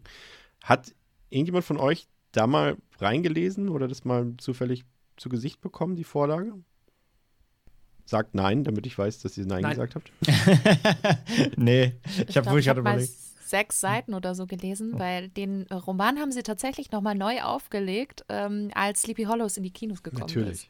Und das hatte natürlich dann so ein wunderschönes Kinoposter-Cover und so. Und ich war dann nach dem Film äh, irgendwie total hooked. Da dachte ich mir, ach, ich hole mir das. Und äh, ja, ich habe, glaube ich, nur 10, 20 Seiten gelesen und dann nicht weiter. Ich habe in meiner Blu-ray-Auflage, das ist so ein, so ein Digibook und da ist zumindest so ein 20-seitiger Auszug drin und den, da habe ich vorhin mal noch so ein bisschen reingelesen. Ähm, ist schon auffällig, dass sich ähm, das Drehbuch jetzt hier nicht so wirklich streng daran gehalten hat. Also es gibt schon einige sehr äh, große Unterschiede, zum Beispiel auch bei der Figur des äh, kopflosen Reiters. Also die, sag ich mal, die Enthüllung am Ende ist dann ähm, eine ganz andere. Also da wird er quasi als, als Betrüger sozusagen ent- entlarvt, als Fraud. Und ähm, ja, auch die Figur ist zum Beispiel, jetzt habe ich es ganz vergessen, wie war es nochmal, dass äh, Crane ist dort kein Kriminalist, sondern er ist, war er Lehrer? Nee. Ich muss gerade mal überlegen. Der auf jeden Fall, Ich glaube, er war Arzt früher. war er Arzt? Ja, ich glaube, das war das, was die Nee, ein Jäger. also, Schulmeister. ein Schulmeister. Ein Oh, wandernder okay. Schulmeister. Also er ist quasi so ein, so ein einer, der unterwegs unterrichtet. War quasi an Schulen, wo gerade jetzt zum Beispiel kein, an, an Städten, wo gerade kein Lehrer vorhanden ist, dort vertritt er die. ja, ja. du hast recht. Und das war da zum Beispiel ähm, die, der Unterschied. Aber generell auch sein Charakter ist ein bisschen anders. Das konnte man da schon aus den paar Seiten herauslesen. Ähm, ja, gehen wir in den Film hinein. Pascal hat es eben schon angedeutet, ich wiederhole es gerne nochmal. Also die Handlung spielt in einem kleinen Örtchen namens Sleepy Hollow und dort werden im Jahr 1799 einige Menschen auf ihren Reisen enthauptet und getötet. Und dann haben wir einen ziemlich progressiven Police Constable, würde ich sagen, namens, äh, ich habe vergessen immer wieder, wie sein Name ausgesprochen wird. Ichabod? Ichabod. Ichabod. Ichabod. Ich was? No? Hm? Ichabod. Ichabod, ja, das klingt professionell. Ichabod. Ichabod Crane, der durch seine, zumindest aus seiner Sicht, fortschrittlichen Ermittlungstechniken in der damals rückwärts gerichteten Zeit nicht ganz so gut ankommt bei seinen Vorgesetzten. Und er wird nun auch noch nach Sleepy Hollow strafversetzt, um diesen Fall ähm, mit den zahlreichen Leichen dort aufzuklären. Und in Sleepy Hollow angekommen, findet er dann einen ja sehr verschlafenen, sehr tristen Ort vor, in dem er auch nicht so wirklich willkommen geheißen wird. Dennoch nistet er sich erstmal am Hofe seines Gastgebers, Mr. Van Tessel, ein und lernt dort auch dessen Tochter Katrina kennen. Und da haben wir am Anfang, Pascal, äh, so in dieser Einführungsphase lernen wir eigentlich schon, ja, ich würde sagen, fast alle wichtigen Figuren und Charaktere kennen. Wir haben eben äh, Crane, wir haben seinen seinen Vorgesetzten, hätte ich beinahe gesagt, aber es ist ja letztendlich gar nicht. aber er ist ihm zumindest weisungsbefugt. Aber das ist auch leider, man denkt irgendwie, Christopher Lee würde später nochmal auftauchen, großartig, aber er tut es ja dann nicht wirklich. Aber wir haben äh, Katrina, gespielt von Christina Ritchie. Wir äh, lernen den, ähm, den Jungen auch alsbald kennen, den äh, Young Masbath. Ähm, wir lernen den Vater von Katrina kennen, Mr. Fantassel. Ähm, wie funktioniert für dich das, die Figurenkonstellation? Konntest du damit was anfangen? Findest du, der Film hat das gut gemacht, wie er die Figuren einführt und wie er sie präsentiert? Mm, Grundsätzlich ja. Ähm, Gerade jetzt auch bis zu diesem Punkt, an dem wir sind, da gehe ich vollkommen mit. Ich finde, die Figuren ähm, ja, werden gut etabliert. Da ist jetzt natürlich bei den allermeisten nicht zu viel Hintergrundgeschichte vorneweg, was aber auch zum Teil Sinn ergibt, weil die ja halt dann erst im Film aufgedröselt wird. Später ist es so, ich sag mal, direkt im Anschluss, wenn jetzt mehr Figuren hinzukommen, ich habe so ein bisschen immer mal das Problem bei dem Film gehabt, doch gerade wenn ich ihn länger nicht mehr gesehen habe, dass mir später auch, ja, auch aufgrund der Stilistik teilweise so ein bisschen die Figuren durcheinander gehen im Kopf, weil da auch aber so ein bisschen der Film, also ich, ich ein bisschen möchte es auch, weil es ist auch so ein bisschen der Witz, dass halt in Sleepy Hollow irgendwie alles sehr vernetzt ist und alles, ja, irgendwie verwoben ist, aber manche sind auch zum Beispiel sehr ähnlich. Also dieser, ähm, Brom heißt er, glaube ich. Den habe ich manchmal, verwechsel ich auch mit einer anderen Figur, die dann später früher stirbt. Aber Ja. sowas zum Beispiel, äh, weil manchmal sehen die sich halt ähnlich. Aber nee, grundsätzlich ja, absolut. Wir haben ja die, die Hauptfigur äh, mit Crane, Bianca, äh, die fand ich zum Beispiel am Anfang sehr interessant, weil es natürlich auch wieder so eine, ja, ja, ich will jetzt nicht sagen, eine Fish out of Water Story ist, aber er ist ja quasi in einer Welt, die eben noch nicht so weit ist, dass sie seine Ermittlungsmethoden ähm, dort akzeptieren können oder sie ta oder tatsächlich die die Vision dahinter erkennen können. Da gibt es auch so ein schönes Zitat am Anfang, als diese Wasserleiche dort gefunden wurde und, und sie irgendwie zu ihm sagen, ja, wir haben ihn halt im Wasser gefunden. Also ist die Todesursache Ertrinken so. Und das äh, schildert das eigentlich schon mal ganz gut und präsentiert das auch ganz gutes Setting, in dem wir uns befinden. Und darin befindet sich eben dieser Crane. Und das ist natürlich auch wieder so eine Sache. Wir haben über Tim Burton gesagt, er hat so seine Signature Moves, er hat seine Handschrift und das trifft ja letztendlich auch auf Hauptdarsteller Johnny Depp so ein bisschen zu. Also ich muss gestehen, äh, mochte Johnny Depp damals äh, ganz, ganz früher in meiner Kindheit, ähm, als ich ihn nur aus 21 Jump Street, also aus der damaligen TV-Serie kannte. Da fand ich ihn wirklich richtig cool. Ähm, und auch noch bei Gilbert Grape fand ich ihn cool, aber so als er sich, ich weiß es jetzt wieder das Thema, und du bist nicht eingeladen, um über Disney zu reden, das ist ja gleich vorweg, also das ist jetzt wieder nur ein Zufall. Aber als er so ein bisschen zum einen die Tim Burton-Schiene angefangen hat und mitgefahren ist und natürlich auch die Fluch der Karibik-Reihe natürlich maßgeblich äh, mit geprägt hat, da war es irgendwie für mich so, dass er gefühlt einen Autopiloten angeschaltet hat und er dadurch für mich irgendwie immer uninteressanter wurde. Und es gerade so, sag ich mal, diese Rollen, diese düsteren, die er auch vorher mal hatte, ich, wenn ich zum Beispiel an From Hell erinnere oder mhm. äh, wie ist der andere Film noch, The Ninth Gate heißt der, ne? Das, nee, genau. Heißt, ja, genau. Die neun Pforten. Mhm. Genau, die neun Pforten. Und das waren so eher noch die Sachen, mit denen ich was anfangen konnte. Aber ich finde, das hat er so ein bisschen abgelegt. Hier bei Sleepy Hollow finde ich, das ist genau seine Zwischenrolle zwischen diesen mhm. beiden Welten, der Übergang. Mhm. Sehe ich, sehe ich ähnlich tatsächlich, aber bei mir ist es eher andersrum gewesen. Also ich fand äh, Johnny Depp tatsächlich sehr, sehr spannend, auch damals in den erwähnten Filmen von dir. Ähm, fand ich auch klasse. Ich mochte ihn aber auch, ähm, nee, ich mochte ihn umso mehr, ehrlich gesagt, äh, mit Filmen durch, äh, also gerade Pirates of the Caribbean oder so, weil ich fand, das ist für mich einfach seine Paraderolle gewesen in den letzten 20 Jahren. Ähm, unabhängig davon, dass ich natürlich auch Disney Parks-Fan bin und alles. ähm, und mich da sehr gefreut habe über diese Verfilmung, die auch echt gut gelungen ist. Aber ähm, bei mir kam das erst später, also gerade durch Sleepy Hollow habe ich Johnny Depp erst richtig, also so richtig kennengelernt. Klar, habe ich hier und da schon mal vorher Filme gesehen, aber ich finde, das war für mich ein, ein Film, wo ich gesagt habe, boah, klasse, toller Schauspieler und es hat mich dann auch richtig äh, voll und ganz überzeugt und ich finde, man merkt schon, dass er in dieser Rolle auch sehr aufgeht, auch wenn er äh, habe ich jetzt ein paar Mal gelesen, diesen Film offensichtlich noch nicht gesehen hat, weil er ja. sich selber in diesem Film nicht mag. Ähm, was ich nie so ganz, also ich kann es vielleicht nachvollziehen, aber verstehen kann ich es nicht so ganz, weil ich finde, er spielt es einfach wirklich fantastisch. Und das, was du gerade schon angesprochen hast, ne, dieses Fish out of water, dieses, er nutzt seinen Verstand, er nutzt die Logik, er nutzt neue Technik, die er selbst entwickelt, ne, und lässt sich halt nicht auf irgendwelche Legenden und fast Fantastereien ein. Das ist auch so ein, so ein Schutzschild, was er halt aufrecht erhält. Und eigentlich hat er ja ziemlich, ziemlich viel Angst. Und ich finde genau dieses Hin und Her, dieses, dieses Spannungsfeld, das macht äh, Johnny Depp äh, oder das spielt Johnny Depp wirklich sehr, sehr gut in diesem Film. Ja. André, wie ist dein Verhältnis zu Johnny Depp? Und vor allem auch ähm, in Bezug auf den Film, den wir heute besprechen? Ja, also wir treffen uns nicht mehr wöchentlich wie sonst immer, aber sonst ist unsere Beziehung echt sehr gut. Ähm, nee, ich mag Johnny Depp eigentlich auch äh, doch sehr, sehr gerne. Also ich verfolge ihn ja auch schon, schon lange. Also klar, dann mit seiner äh, Pirates-Rolle natürlich so der, da war er halt wirklich omnipräsent ja dann zu dem Zeitpunkt oder ab dem Zeitpunkt. Aber ähm, ja, ich, ich finde einfach, er ist ein sehr exzentrischer Schauspieler irgendwie. Und wenn er da ist, dann präsentiert er sich halt auch entsprechend. Ne? Und du kannst ihn ja auch nicht übersehen. So, wenn er, wenn er im Film ist, dann, dann nimmst du ihn halt auf jeden Fall wahr. Und ähm, ja, er hatte ja, ich meine, gut, wir hatten ja auch die Anfänge von ihm, ne, mit Nightmare und Co. Also im Genre war er ja auch schon äh, sehr früh dabei natürlich über die Jahre ähm, absolut natürlich zum Weltstar geworden. Aber ich meine, er hat ja auch so viel wirklich gemacht. Ich habe auch längst nicht alles von ihm gesehen. Ne? Also so, wenn du mal seine Vita durchdenkst, so generell, ähm, ich habe vorhin schon benannt, selbst ja in Ed Wood war er ja auch noch drin, ne? das war ja auch ja. noch Burton. Ähm, aber dann eben von Filmen wie Fear and Losing war bei uns in der Jugend halt durch einen Riesenfilm irgendwie äh, da natürlich als komplett durchgeknallter äh, Drogenjunk, ja, dann neuen Fotos, du selber schon angesprochen. Ähm, dann hast du sowas wie From Hell oder Blow. In Blow war er auch super, ne?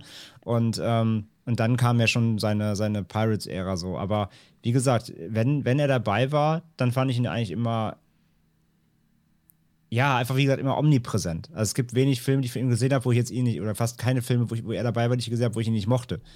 Ähm, von daher, selbst hier Public Enemies, so ein Mafia-Film, den ist eigentlich überhaupt nicht mein Genre, aber trotzdem war er gut drin. Ne? Also mhm. ähm, er, er ist einfach ein sehr guter Schauspieler so und er ist einfach ein sehr omnipräsenter äh, Typ, Charakter einfach. Und das mag ich eigentlich so an seinen Darstellungen eigentlich immer sehr gerne. Ich glaube, den einzigen Film, so wie wenn ich jetzt spontan sagen müsste, wo ich ihn nicht mochte, das lag aber auch mit am Film letztendlich, am Gesamtfilm, war der, der letzte hier Grindelwalds Verbrechen. Aber der Film, so. einfach, der Film war einfach auch Müll, da konnte er vielleicht am wenigsten für.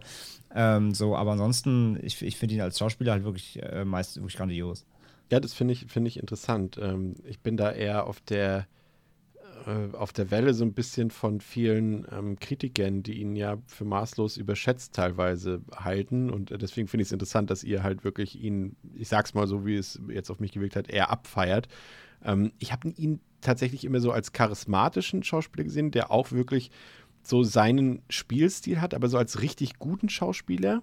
Also der auch wirklich so eine, sag ich mal, eine dramatische Rolle wirklich so prägen kann, habe ich ihn nie wirklich wahrgenommen. Also es, er, ist, er hat einen markanten Stil, aber ich würde nicht unbedingt sagen, dass er einen guten Stil hat, aber es ist natürlich auch absolute äh, Geschmackssache. Ich würde so, würd sogar völlig nur schreiben, wenn du sagst, er ist auch ein One-Trick-Pony. Natürlich hat er so, er hat, er hat, also im, in Sleepy Hollow macht er Gesten und Mimiken, die stammen eins zu eins aus jedem anderen Film, der auch jemals gemacht hat. Also er hat natürlich so ganz besondere, er hat besondere Art, Sachen zu, Sachen sich anzuschauen, irgendwie hat, hat besondere Art, seine Augenbrauen irgendwie zu heben oder wenn er irgendwie angeekelt ist. Also er hat natürlich so Moves drauf, die übt er wahrscheinlich seit 30 Jahren vom Spiegel jeden Tag und die, die, die, die feuert er halt immer wieder ab, wenn sie gebraucht werden. Wenn man das schon nicht mag, also wenn man seine Art, wie er Mimiken, Gestiken und so weiter einsetzt, wenn man das einfach schon nicht als gutes Schauspiel erachtet oder das eigentlich abholt, dann ist da ja schon die Hälfte gegessen, so quasi. Äh, weil da gebe ich dir schon recht, also er ist nicht wirklich wandelbar oder will es vielleicht auch gar nicht sein, weil er immer so ein bisschen Johnny Depp spielt halt in jedem seiner Charaktere mit.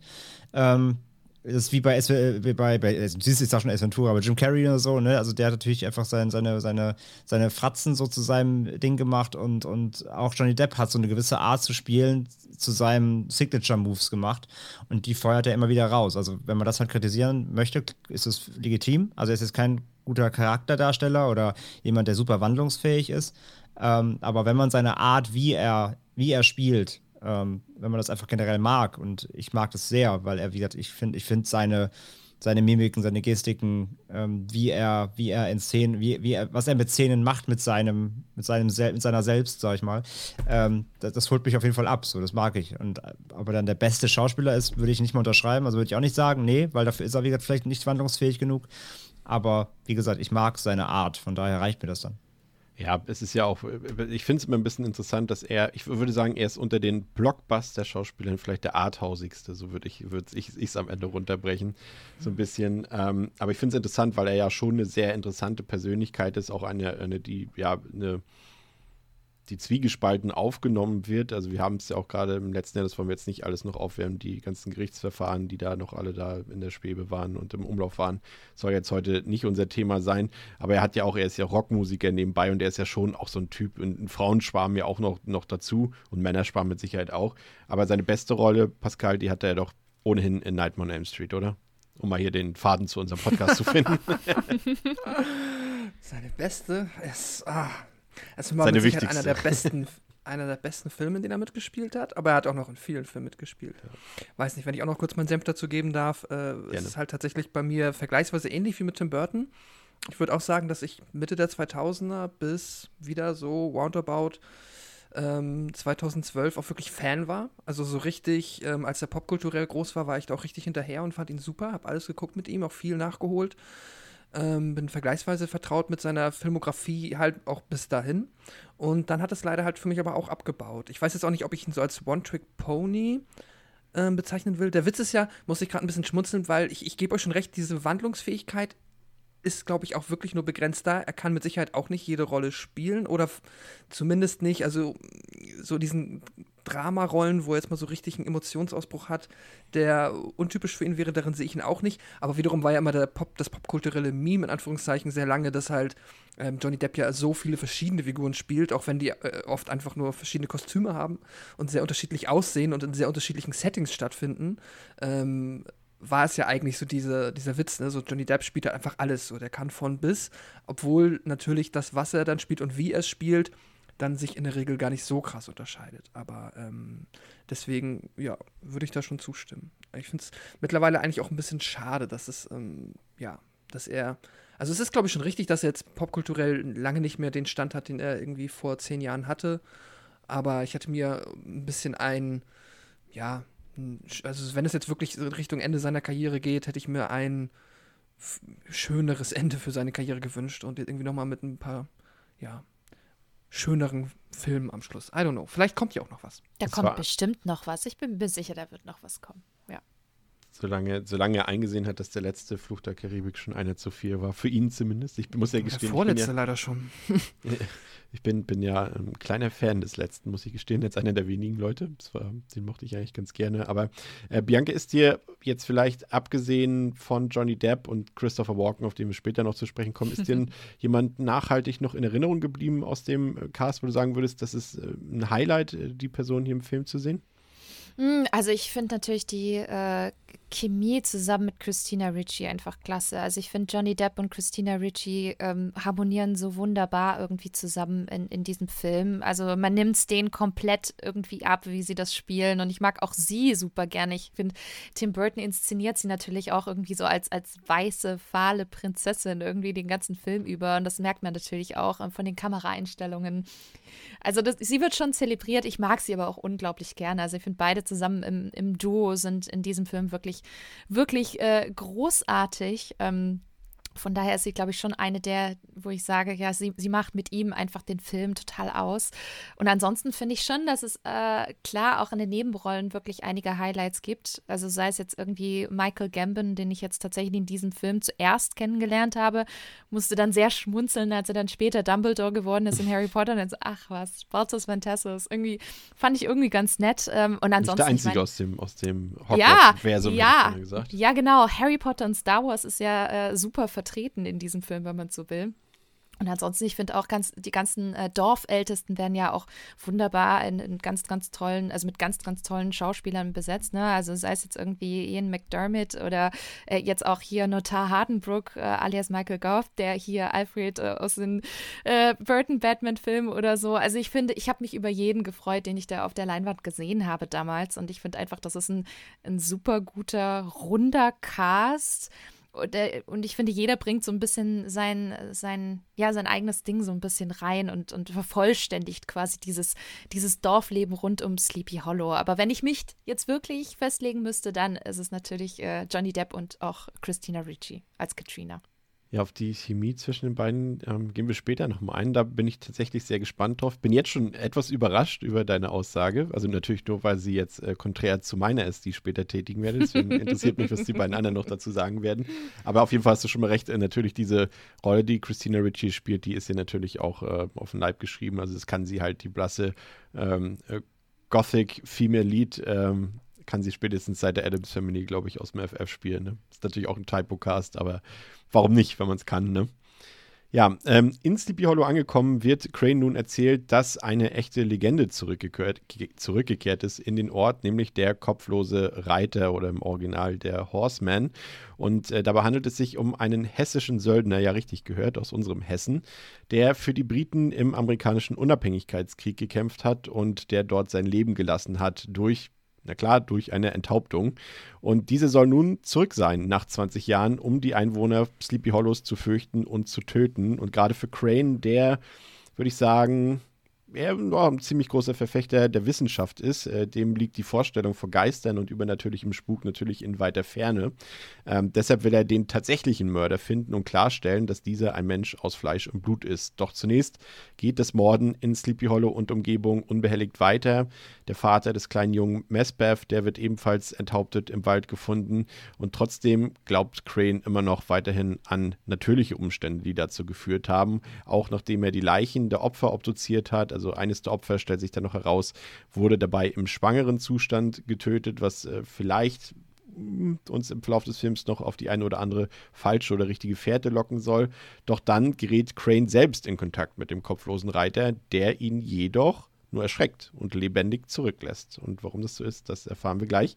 Aber zunächst möchte ich mit euch auf die vermutlich größte Stärke des Films eingehen, André. Das ist das, ja, das sind einfach die Visuals des Films. Ne? Dieses großartige, wirklich, also ich nehme es mal vorweg, ich glaube, da spreche ich sogar im Namen von uns allen, dieses großartige Set-Design, diese Atmosphäre, die der Film schafft, dieses, dieses Flair, das ist natürlich zum einen Burtons Handschrift, aber das ist wirklich so, so eine Mischung aus, das sieht aus wie in einem Märchenbuch, finde ich. Ne? Es ist gleichzeitig so, äh, so, eine, so eine Welt, wie man sie ja in einem Märchenbuch nicht besser beschrieben haben kann, als sie hier zu sehen ist.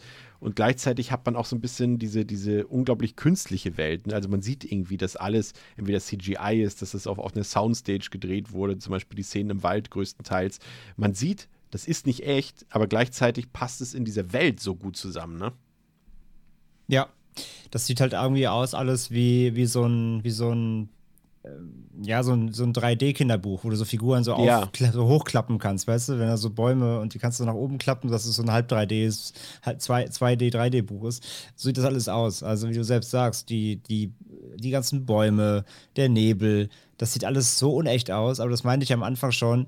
Das ist halt alles so wie, wie so ein Theaterstück eben. Das, so, so, das unterstreicht ja dieses, dieses märchenhaft Unechte und gleichzeitig aber trotzdem schafft er es halt in diesem Setting so eine Atmosphäre zu erzeugen, dass du das halt nicht als negativ wahrnimmst, sondern dich als positiv auch noch wahrnimmst. Also das ist ein ganz, ganz, ganz ähm, besonderes Zusammenspiel aus, aus Visualität und äh, wie er auch inszeniert, dass du da halt nicht da sitzt und sagst, das ist ja billig, sondern du denkst, boah, das ist ja atmosphärisch. So.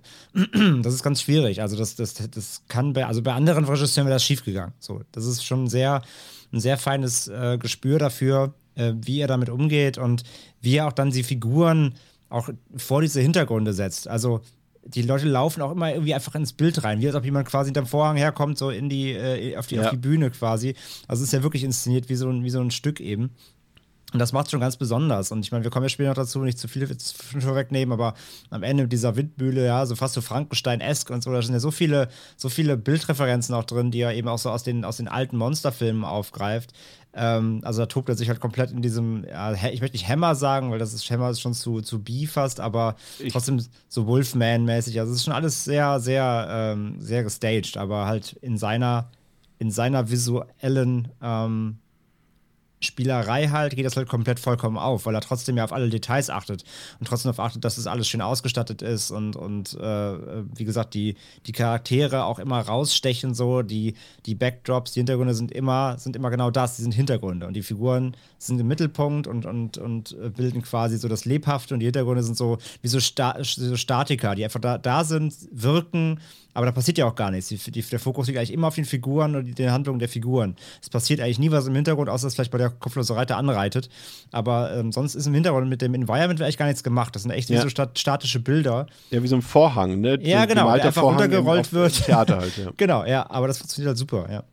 Ja, das stimmt. Ich, ich würde übrigens widersprechen, ich finde, es ist extrem viel Hammer-Horror hier drin, aber da können wir später nochmal äh, drauf Ja, ich eingehen. wollte jetzt, ich wollte mit Hammer halt jetzt nicht äh, zu, zu, zu, ans zu tief gehen, sage ich mal. Also es gibt ja auch andere atmosphärische alte Ja. Filme, wie, wie abseits von Hammer, aber ja, auf jeden Fall so in diesem Wolfman, Frankenstein, äh, Ambiente befinden wir uns hier auf jeden Fall, ja.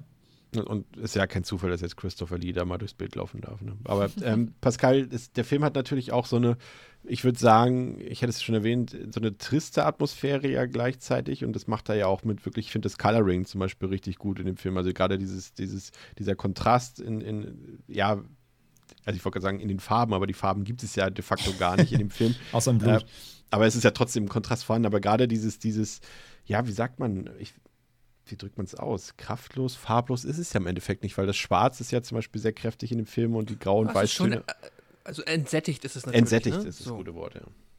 Ja. Ja, absolut. Äh, Ich, ich finde das auch fantastisch. Ich liebe es sehr, wie der Film sich ähm, audiovisuell darstellt. Einerseits aus den Gründen, die ihr jetzt alles schon aufgezählt habt. Äh, Ich finde, das passt wunderbar auf den Film und ich finde es dazu auch noch so grandios, dass halt diese Atmosphäre, die geschaffen wird, die ist für mich immer genauso auf dieser Schwelle zwischen halt sehr geerdet. Also das ist natürlich irgendwie ein, Örtchen, der kann da halt Ende des ähm, 18. Jahrhunderts so in den USA existiert haben. Aber er hat halt auch dann wieder dieses leicht märchenhafte und schon von der Atmosphäre und dem Audiovisuellen bist du immer schon halb am Zweifeln, ob das hier nicht mit einem Übernatürlichen etwas zu tun haben könnte, aber vielleicht auch nicht. Und das ist ja auch noch genau die Idee des Films, das ist ja auch noch, was die Geschichte angeht, halt auch genau das, was im Kopf von, ähm, von Ickebit äh, oder von unserer Hauptfigur stattfindet, dass da ja halt auch dieser Zwist ist. So. Also wir sind erst davon überzeugt, hier muss alles muss einen plausiblen, äh, komplett ja, logisch nachvollziehbaren, geerdeten Grund haben, weshalb hier Menschen sterben, aber es könnte auch, und so erzählt uns das Dorf und die Menschen, die dort leben, etwas Übernatürliches sein. Und das ist halt Mhm. perfekt für dieses, für, für dafür, wie der Film sich audiovisuell darstellt, weil du da auch genau nicht immer sicher bist, ist das hier schon ein Fantasy-Film oder irgendwas dazwischen? Das äh, passt wirklich, ähm, ja, wie die Faust aufs Auge. Ich würde auch sagen, mir ist kaum ein Film bekannt, der so viel gegen meine normalerweise optische Ausrichtung in Filmen spricht, nämlich dass hier wirklich sehr viel künstlich gemacht wurde. Es ist ja auch extrem viel CGI hier in der Verwendung drin und das ist ja eigentlich was, was mir gar nicht zusagt. Aber ich finde, hier passt es einfach wirklich perfekt aufs Szenario und sie haben ja auch durchaus, ähm, ich kann mich erinnern, Bianca gelesen zu haben, dass sie Sleepy Hollow, also das Set komplett neu gebaut haben innerhalb von drei Monaten und ähm, das, das sieht man auch und das, das, das fetzt dann auch, wenn man weiß, dass es wirklich da ist. Und sie haben, glaube ich, auch bis in die Räume alles nachgebaut und so weiter. Also es war wirklich eine letztendlich bewohnbare Stadt aus dem Jahre 1799, das sie dort nachgebaut haben. Ähm, und wir hat, äh, André, wo hatten wir Kevin Jäger letztes Mal mit ILM nochmal? War das in Chucky? Mit den Das Spezialeffekten? War müsste- Chucky? Chucky gewesen sein, ja. Ja. Und ist krass, haben wir schon wieder die, wieder die Parallele gezogen. Hier hat er auch die Effekte gemacht. Aber ja, Bianca, das ist ein Fest für die Sinne, ne? Natürlich auch der, darfst du gleich mitnehmen in deiner Analyse, natürlich auch der tolle So- Score von Danny Elfman, ne? Oh Gott, natürlich, Ja. natürlich. Also ich, ich liebe Danny Elfman, äh, weil der irgendwie, na klar, ist, ist genauso wie Tim Burton. Er hat halt seine Handschrift und ich finde, man erkennt relativ schnell einen Danny Elfman Score. Ich finde, er hat natürlich auch hier und da mal so kleine Ausreißer in andere Gefilde, wo man es nicht so schnell erkennt. Aber ähm, ich finde, der, gerade der Soundtrack jetzt hier bei Sleepy Hollow, das ist schon sehr, sehr, sehr ähm, Danny Elfman, super atmosphärisch, richtig schwer, dunkelböse, ne, ganz, ganz viel Cellos und gerade am Anfang mit diesem Sopran, dieses ah, dieses, diese sehr gruselige Atmosphäre, die da von Anfang an auch im Film aufgemacht wird. Und ich habe das damals mit einer Freundin, als wir im Kino waren, immer gesagt, das ist der Chor der verlorenen Seelen so ein bisschen. Ich finde, das kann Danny Elfman extrem gut in den Tim, Tim Burton-Filmen. und das hat man ja schon sehr, sehr häufig von ihm gehört. Also ich finde den Soundtrack auch wirklich klasse, auch die Motive, die da immer wiederkehren und so. Ich finde äh, gerade auch die Action-Szenen, wenn man da mal auf den Soundtrack achtet, zusammen in Kombination mit den Soundeffekts, das ist wunderbar abgestimmt. Also gerade auch Richtung Finale. Ich will jetzt auch nicht zu viel vorwegnehmen, aber wenn man wirklich besondere Szenen hat, dann ist das äh, wirklich perfekt inszeniert und abgestimmt auf Sound, auf Soundtrack und auf die Visuals. Also ich finde, das passt alles äh, wirklich sehr, sehr gut zusammen. Irgendjemand, ich weiß nicht mehr, wer es gesagt hatte, es war irgendjemand von aus der Crew, glaube ich, ähm, dass, dass das Set und die ganze Optik des Films einfach wie eine Wanderung durch Tim Burtons Kopf ist. Und ich finde, das hat es eigentlich auch ganz gut ausgedrückt soweit. Und ähm, ich fand es auch noch interessant, jetzt können wir Christopher Walken schon mal ins Geschehen werfen. Es war jetzt noch nicht in dem Sinne, ähm, nee, war hier, doch, hier wurde seine Geschichte ja schon erzählt zu dem Zeitpunkt, genau. Da war er ja auch tatsächlich schon zu sehen. Äh, ein weiterer Weltstar, den wir dabei haben und eines der prägenden Gesichter dieses Films. Und ich fand es so niedlich, dass er ja im Film eine Rolle hat, in der er auch reiten muss und er irgendwie kurz vor Drehbeginn erst mitgeteilt hat, dass er gar nicht reiten kann, obwohl es so mit eine Bedingung, glaube ich, war. So, Lebenslauf, ja, kann reiten, abgehakt und dann so, nee, vielleicht kann ich das doch nicht so gut. Und generell waren ja die Pferde auch eine sehr mehr als eine Randnotiz in diesem Film. Also Johnny Depp hat ja hier sein Gunpowder-Pferd und das entsprechende Filmpferd sollte, glaube ich, äh, eingeschläfert werden, wenn ich mich nicht irre. Und der hat dann das äh, Pferd adoptiert. Und das hat generell am Set äh, für einige Lacher gesorgt, da es unter Flatulenzen äh, gelitten hat und äh, an allen Ecken und Enden ein, sag ich mal, ein, ein Püpschen dagelassen hat. ja. Aber, aber wie gesagt, also ich glaube, äh, wir sind uns einig. Also der Film hat ja auch nicht unbegründet äh, einen Oscar bekommen für das beste Szenenbild und war auch nominiert. Ich glaube, es war für die Kostüme und für die Kamera. Und ich glaube, das ist einfach die Stärke des Films. Das ist einfach die Stärke von Tim Burton. Es mag vielleicht gar nicht das Geschichtenerzählen sein, da kommen wir ja gleich noch drauf zu sprechen. Aber wenn er was kann, dann ist es wirklich einfach die optische, also einfach die audiovisuelle Umsetzung dieser Stoffe. Und das äh, macht er, glaube ich, unverkennbar wie kaum jemand anderes. Ne? Yep, Alle nicken. alle Das freut nicken. mich. Da, da kann man nichts gegen sagen. Das Blut musste übrigens, äh, Blut kommen wir auch noch später darauf zu sprechen. Ich schieb, schieb heute schon wieder alles nach hinten, aber wir haben hier auch eine Spannungskurve. Äh, musste äh, oranges Filmblut äh, verwendet werden, da der Film eben aufgrund seiner Optik mit blauem Licht gedreht wurde und viel mit blauem Licht ähm, gearbeitet wurde und oranges Blut bzw. orange Farbe wird im blauen Licht dann eben rot. Das äh, fand ich auch noch interessant. Das muss am Set, glaube ich, sind so eine Sachen dann immer relativ witzig, wenn irgendwie so orange Blutpäckchen dort verspritzt werden und so weiter. Und es eben kein Kürbissaft ist, sondern Blut darstellen soll. Und dafür Ja. leuchtet es ja dann im Film auch entsprechend jetzt richtig raus. Und dann muss ich mir jetzt auch wieder vorstellen, bin ich jetzt gerade wieder bei Saw 7 mit dem pinken Blut. Achso, mit dem 3D-Blut da. Ja, stimmt. Ja, weitere Hilfe bekommt Crane dann äh, von Katrina Van Tassel. Wir haben es gesagt, das ist ähm, die Tochter von Mr. Van Tassel. Doch zunächst muss Crane am späten Abend nach einem Gespräch mit dem Bürgermeister Sleepy Hollows mit ansehen, wie auch dieser vom kopflosen Reiter brutal enthauptet wird. Aber wieder wird Crane selbst verschont. Und die Frage stellt sich, warum? Ähm, der Kriminalist selbst beginnt dann auch so ein bisschen an seinen bisherigen Vorstellungen zu zweifeln, denn er hat jetzt den kopflosen Reiter schon zweimal gesehen und der wirkte nicht besonders menschlich und das muss auch eben Crane feststellen und eingestehen. Und gemeinsam mit dem nun weisen jungen Mesbeth und äh, Katrina macht sich Crane dann nach einem Besuch bei der örtlichen Hexe auf zum Baum der Toten, an dem sich das Grab des kopflosen Reiters befinden soll. Und dieser Baum, so stellt Crane fest, ist ein Portal zwischen den Welten der Lebenden und den Welt, der Welt der Toten.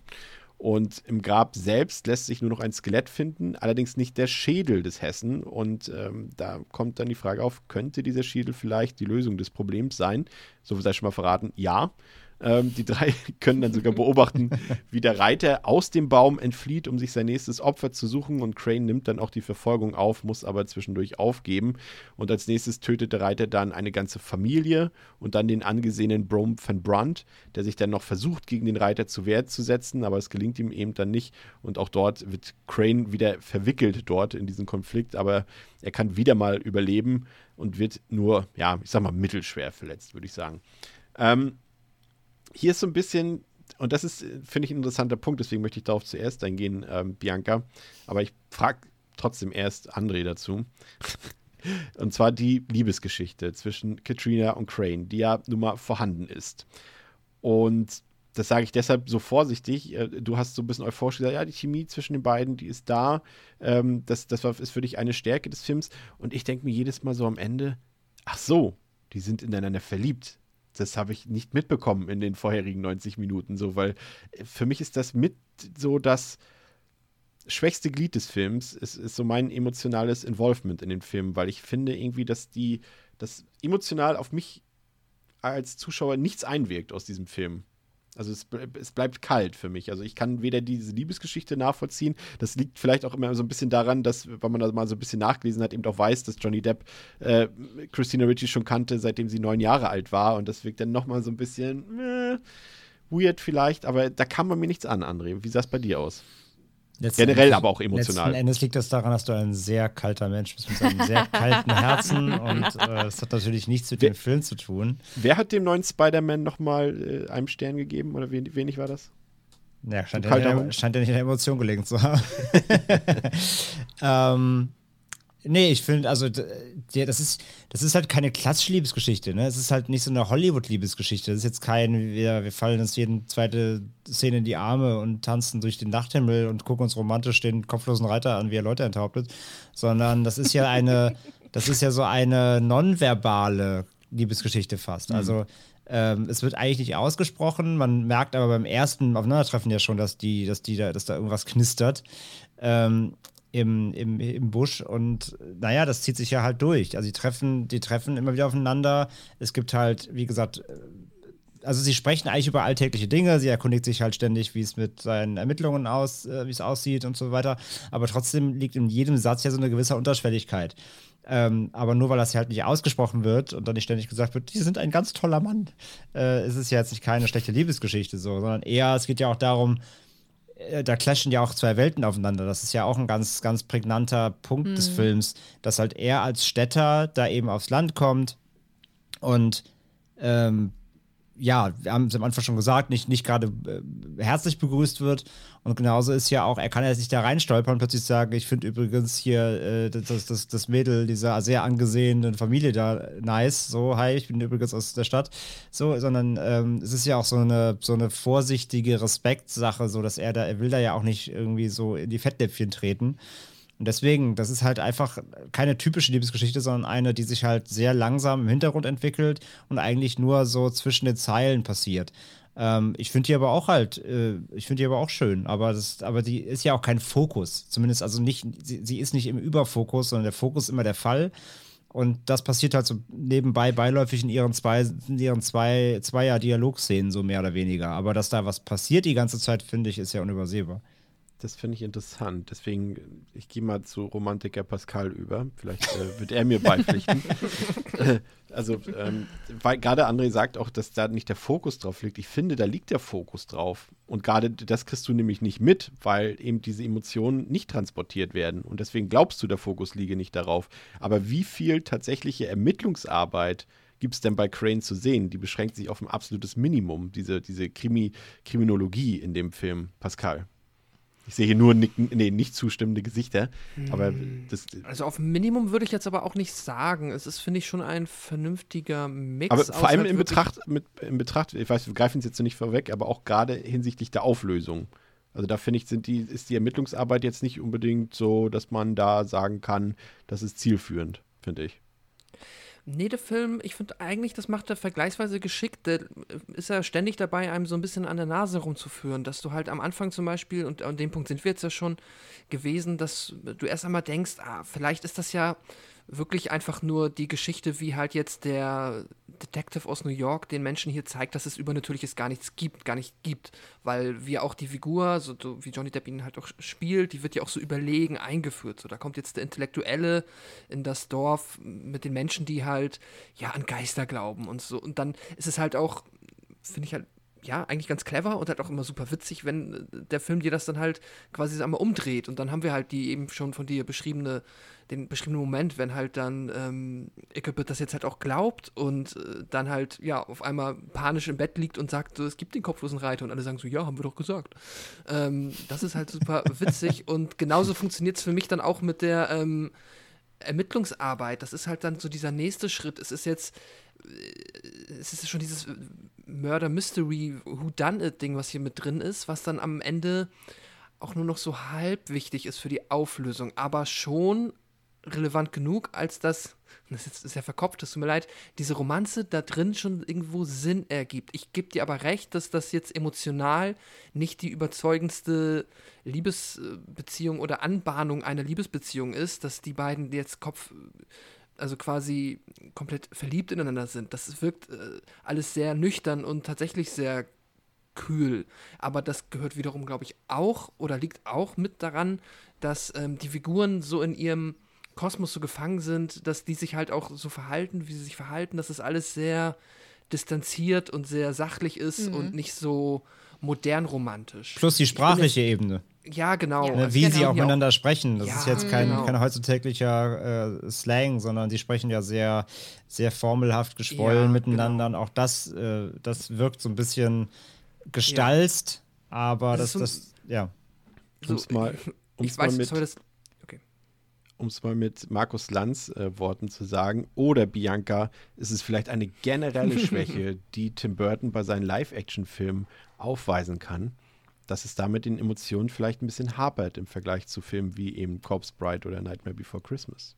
Nein, würde ich nicht sagen. Also ich bin da komplett eher bei, bei André. Äh, für, also ich finde schon, dass da auch was rüberkommt, weil das auch ganz, ganz oft immer so unterschwellig ist. Also gerade in den Dialogszenen denkt man nur allein schon an diese eine, äh, ich sag's mal, flirty in Anführungsstrichen, weil so wie die Charaktere halt miteinander kommunizieren. Ich meine, das ist jetzt nicht äh, so flirty, wie wir das irgendwie 2021 sehen, aber ich denke, für die damalige Zeit und wenn man sich mal überlegt, woher die eigentlich kommen, was sie jeweils für einen Stand und für eine Funktion eigentlich haben, finde ich, verhalten sie sich schon relativ normal. Ne? Also sie ist halt die, die wohlhabende Tochter des äh, ich sag jetzt mal, reichsten äh, Manns von, von Sleepy Hollow.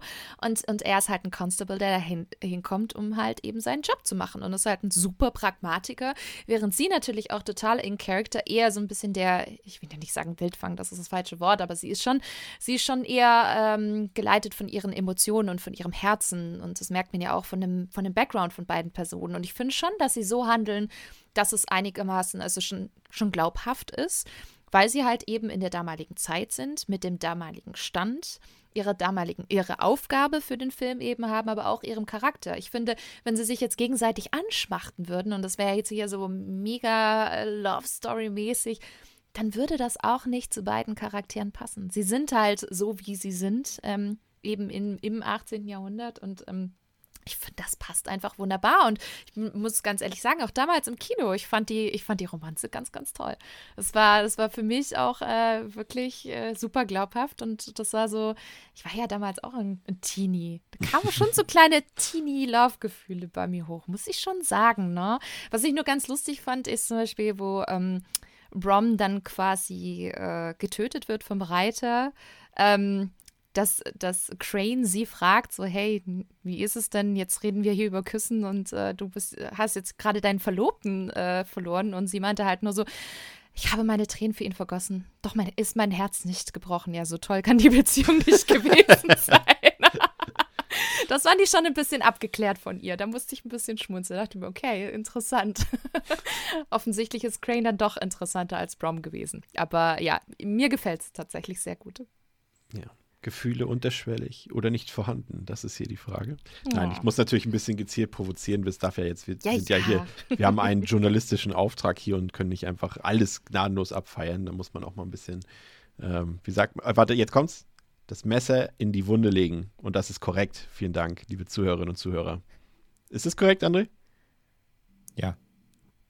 Kriege ich einen Applaus? Nein. Okay. So langsam müssen wir es mal als Standard voraussetzen, dass du mal auch einen Spruch hinkriegst. Ich fand übrigens ähm, schön, um mal wieder auf eine Stärke einzugehen des Films, ähm, da war auch so diese, wieder diese typische Kreativität drin, die Tim Burton ja auch so auszeichnet. Ähm, der Baum der Toten, dass er halt auch wirklich der Baum der Toten ist und halt auch blutet und, und voller Leichen ist und voller abgetrennter Körper. Das muss ich sagen, das war wieder, das war wieder so ein, so ein das ist, das ist Tim Burton für mich. Achso, jetzt muss ich jemanden ansprechen, Pascal. ja, das ist äh, auf jeden Fall Tim Burton. Das ist äh, auch ganz fantastisch. Und äh, auch nochmal an der Stelle unterstreicht das nochmal so ein bisschen die letzten Zweifel, die man vielleicht hätte haben können, ob das dann nachher nicht doch nochmal die 180-Grad-Wende macht und dass dann nicht doch alles wieder auf äh, natürliche Weise zu erklären ist. Ab dem Moment weiß man meiner Meinung nach spätestens, dass hier irgendeine übernatürliche Komponente mit drin ist. Wobei, gut, wir hatten die Hexe vorher schon, die wirkte auch jetzt nicht äh, sehr natürlich, deshalb, aber ja, es ist schön. Also dieser ganze Part, wenn sie mit den Pferden ausreiten, dann halt erst bei der Hexe diesen ja, witzigen, wenn auch seltsamen Encounter haben und dann weiterreiten zu dem Baum und dann treffen sie Katrina, oh Gott, heißt sie Katrina? Ich ja. mit den Namen. Ja. ja, Gott ja. sei Dank. Ähm, die dann dort in ihrem weißen Kleid auf ihrem weißen Pferd sitzt. Und das äh, mhm. äh, ist alles sehr märchenhaft, alles sehr schön verträumt und doch, passt gut zusammen. Und ja, es ist absolut Tim Burton. Crane vermutet nun, dass der oder diejenige, der oder die im Besitz des Schädels ist, auch die Kontrolle über den kopflosen Reiter und dementsprechend auch über dessen Opfer hat. Und äh, die Frage stellt sich jetzt, wer könnte das nun sein? Wer ist hier verdächtig? Es könnte Katrines Vater Baltus von Tessel sein, der eben durch den Tod ähm, eines der Opfer, ich glaube, es war sogar das erste Opfer, eben ein großes Erbe antreten würde. Und ähm, Crane verdächtigt ihn deshalb, aber Katrina ist nun trotz der angeblich aufkeimenden Liebe zu Crane nicht besonders begeistert ähm, von dieser Unterstellung und wendet sich auch so ein bisschen von Crane ab. Doch in der folgenden Nacht werden Katrinas Stiefmutter und auch ihr Vater vom kopflosen Reiter getötet und das äh, können auch alle mehr oder weniger mit ansehen und somit wird wohl Beltus von Tessel auch nicht dafür verantwortlich sein, weil es ganz einfach keinen Sinn macht. Aber vielleicht könnte Katrina selbst dafür verantwortlich sein.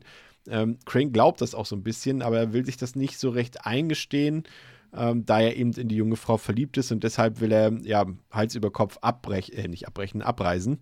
Ähm, doch unterwegs fällt ihm dann auf, dass Katrina eigentlich offenbar eher die Bevölkerung mit ihrem Zauber dort und mit ihren Ritualen dort schützen wollte und jemand ganz anderes dahinter steckt und deswegen kehrt er zunächst zurück nach Sleepy Hollow. Ähm, kommen wir mal vielleicht ein bisschen so aufs Drehbuch, auf die Geschichte an sich zu sprechen, Pascal. Äh, zum einen hat man so ein bisschen, eigentlich habe ich das von dir schon erwartet an dieser Stelle. Es kommt heute schon fast ein bisschen spät, deswegen frage ich vorsichtig, ist da vielleicht deine, es ist ja nicht deine Theorie, aber du wirfst sie gerne ein, so ein bisschen, äh, ist der kopflose Reiter ein Dios Ex Machina Bösewicht so ein bisschen? Ach so, oh Gott. Äh, nee, würde ich nicht sagen, weil er Dreh- und Angelpunkt der Geschichte ja ist. Also er ist halt, der kopflose Reiter ist, mh, mm, ich finde schon trotzdem eine interessante Figur, weil es halt, äh, es ist ja sogar im Film, wir haben ja tatsächlich auch einmal den Fake-kopflosen Reiter im Film. Der kommt ja sogar drin vor und am Ende ist es halt dann trotzdem der echte. Es ist dann halt Christopher Walken, der Hesse, der da in seiner übernatürlichen Form durch die Gegend reitet und also Deus Ex Machina sehe ich jetzt gerade nicht, weil er ja auch jetzt, also da hätte ich jetzt eher quasi irgendetwas. Also bringt ja den Krimi-Part so ein bisschen, sage ich mal, seine Morde, die Reihenfolge seiner Morde bringt ja eigentlich nur den Krimi-Part voran, weil dadurch ja immer wieder so. sozusagen erst der nächste Punkt. Also du hast jetzt hier einen Verdächtigen, Du hast am Anfang den, den Bürgermeister zum Beispiel und der ist ja auf einmal ja. auch so ein bisschen verdächtig. Zack, ist er tot. Okay, fällt er weg, weil er gerade umgebracht mhm. wurde. Hier ist es auch so, wir verdächtigen Mr. Fantassel, zack, wird er umgebracht. So. Und das ist immer gerade so, wie es so ein bisschen passt. Ja. Da hatte ich so ein bisschen ja. das Gefühl, in die, dass es in die Richtung geht. Ja, das stimmt natürlich. Es ist halt, wir haben hier diesen Whodunit-Part in dem Film drin und den finde ich jetzt auch nicht unbedingt einfach nachzuvollziehen, weil der auch dann nachher in einem vergleichsweise kurzen Abschnitt aufgerollt wird und sich da irgendwie, finde ich, auch mal ein bisschen verstolpert. Also das finde ich ist fast schon mit der schwächste Part des Drehbuchs und vielleicht auch des Films, dass der ähm, nur so halb gut für mich funktioniert. Aber ich finde, den kopflosen Reiter gibt es Sinn, weil er ist halt, der kopflose Reiter ist ja in dem Sinne die Mordwaffe. So, das heißt, wir wissen mhm. ja vergleichsweise früh, dass er es wahrscheinlich, äh, also dass jemand hinter dem kopflosen Reiter steckt und ihn kontrolliert und er ist dann quasi nur das Werkzeug, das man benutzt und deswegen ergibt es dann schon wieder Sinn, sich zu überlegen, wer könnte es sein, der dahinter ist. Und dann hast du ja eigentlich, dann ist es das klassische Cluedo-Game, so eine Figur nacheinander stirbt weg, dann hast du wieder einen Verdächtigen, der rausfällt, dann musst du neu überlegen, wer könnte davon profitieren, dass diese Figur gestorben ist. Hm. Und ähm, nee, das, das passt schon. Ich finde es nur ein bisschen schade, dass es ähm, sich, ja, dass der Film halt dafür eigentlich gar nicht genug Luft lässt, als dass das so richtig auch die, mich, mir die Möglichkeit gibt, da mitten zu rätseln, wie es jetzt beispielsweise ein ähm, Knives Out macht oder so, der halt im Kern einfach nur das ist. Und hier ist es ja eigentlich so viel mehr und da drin ist halt dieses Whodunit-Ding. Das finde ich ein bisschen, ja, das klappt für mich nicht so super gut. Ja, das knüpfen wir uns am Ende nochmal vor, wenn wir aufgelöst haben, wer denn nun tatsächlich dahinter steckt und welchen Sinn das dann am Ende macht. Ähm, Bianca, der Film hat ja ja, ich würde sagen, ja, ja, gut, im, im, Verhältnis zu anderen Johnny Depp-Filmen vielleicht jetzt nicht so einen großen ähm, Komödienanteil, aber er ist natürlich vorhanden. Es gibt ein paar, paar knackige One-Liner, es gibt ein paar witzige Momente auch. Und da muss selbst ich gestehen, und jetzt kommt wieder die übliche Leier von Christian Fink, ja, Comedy ist nicht so meins, aber ich muss gestehen, hier hat es irgendwie gepasst, weil zum einen ist das irgendwie nicht der Horrorfilm. Also es ist kein Film, bei dem ich jetzt mich erschrecke, bei dem es Jumpscares gibt, bei dem ich mich großartig grusel, der einfach eher, würde ich sagen, von der Atmosphäre her ein Horrorfilm ist. Und da irgendwie passte für mich der Comedy-Anteil eigentlich ziemlich gut rein. Und da muss ich sagen, da konnte auch Johnny Depp dann wieder sein, seine Stärken ausspielen. Absolut. Und ähm, mir ist es jetzt beim Rewatch auch nochmal aufgefallen, wie, ähm, also wie gut platziert auch die Reliefs, die Comic Reliefs auch sind. Ne? Also das ist meistens an einer äh, Stelle oder in einer Szene oder nach einer Szene, besser gesagt, wo dann wirklich irgendwie ein kleiner, zumindest ein Mini-Jumpscare äh, passiert ist. Also für mich war Sleepy Hollow, wir haben es ja, glaube ich, letztes Mal schon so ein bisschen ja. diskutiert. Äh, ich glaube, mein zweiter Horrorfilm im Kino gewesen. Und für mich gab es durchaus echt so zwei, drei Szenen bei Sleepy Hollow, die mich damals in dem Alter auch wirklich ähm, schon erschrocken haben. Und immer, wenn eben es sowas gab, wie zum Beispiel jetzt auch die, die Hexe im Wald oder sowas, ne, ähm, gab es danach immer entweder einen lustigen Spruch oder irgendwie eine lustige Verhaltensweise von Ichabod. Und Ichabod setzt natürlich auch diese, diese, ja, diese, diese Comedy-Akzente in dem Film, um das wieder abzuschwächen, um den, den Film auch so ein bisschen zugänglicher zu machen, glaube ich, für Zielgruppen, die jetzt nicht die ganze Zeit, also sich einen Horrorfilm nach dem nächsten rein, äh, ja. reinziehen sondern ich finde, das macht auch eine sehr, sehr gute Mischung des Films aus. Also wir haben vorhin es schon über Krimi und Whodunit gehabt. Dann hast du ähm, ganz, ganz, natürlich ganz, ganz starkes Horrorfilm-Genre da drin. Ähm, zum Teil auch ein bisschen Thriller-Elemente. Du hast super viele Themen und dann natürlich auch Comedy. Und ich finde, das macht für mich auch einen sehr guten Film aus, wenn ein Regisseur bzw. Drehbuch auch mit solchen Momenten aus unterschiedlichen Genres spielt. Dann hast du ja noch die Romanze, da ist ein bisschen Love Story drin. Von allem ein bisschen was. Und ich finde, das schafft Sleepy Hollow wirklich wirklich gut, alle Eben- Elemente richtig gut auszubalancieren. Und deswegen hat er mir auch damals so gut gefallen ähm, weil von allem so ein bisschen was drin ist. Und ich glaube, dadurch ist er auch zugänglicher für den Mainstream eben Ja. dementsprechend. Und das, das merkt man auch. Also deswegen war ich damals auch mit äh, 12, 13 auch total gecatcht, weil es war einfach eine super Mischung. Und das, das macht äh, Tim Burton da richtig, richtig gut. Ich glaube, also volle Zustimmung. Ich glaube, André, das ist, ist auch der Grund so ein bisschen, warum gerade, sage ich mal, bei einem Mainstream-Publikum, wenn du das befragst, nimm mir mal so deine Lieblingshorrorfilme, da dürfte der immer weit mit oben dabei sein, weil er natürlich eine gewisse Zugänglichkeit hat und man kann ja nicht mal was dagegen sagen. Da würden jetzt wieder äh, die drei von der Tankstelle von David Demons kommen und sagen, ja, aber na, der könnte ein bisschen goriger sein, aber er hat ja halt auch ein paar abgeschlagene Köpfe mit drin. Also ich, ich kann da ja nicht mal intervenieren. Nee, absolut. Also, ja, da werden jetzt auch wieder viele Diskussionen so entstehen können. So, ist das wirklich ein Horrorfilm? Ist doch eher so Mystery, Thriller.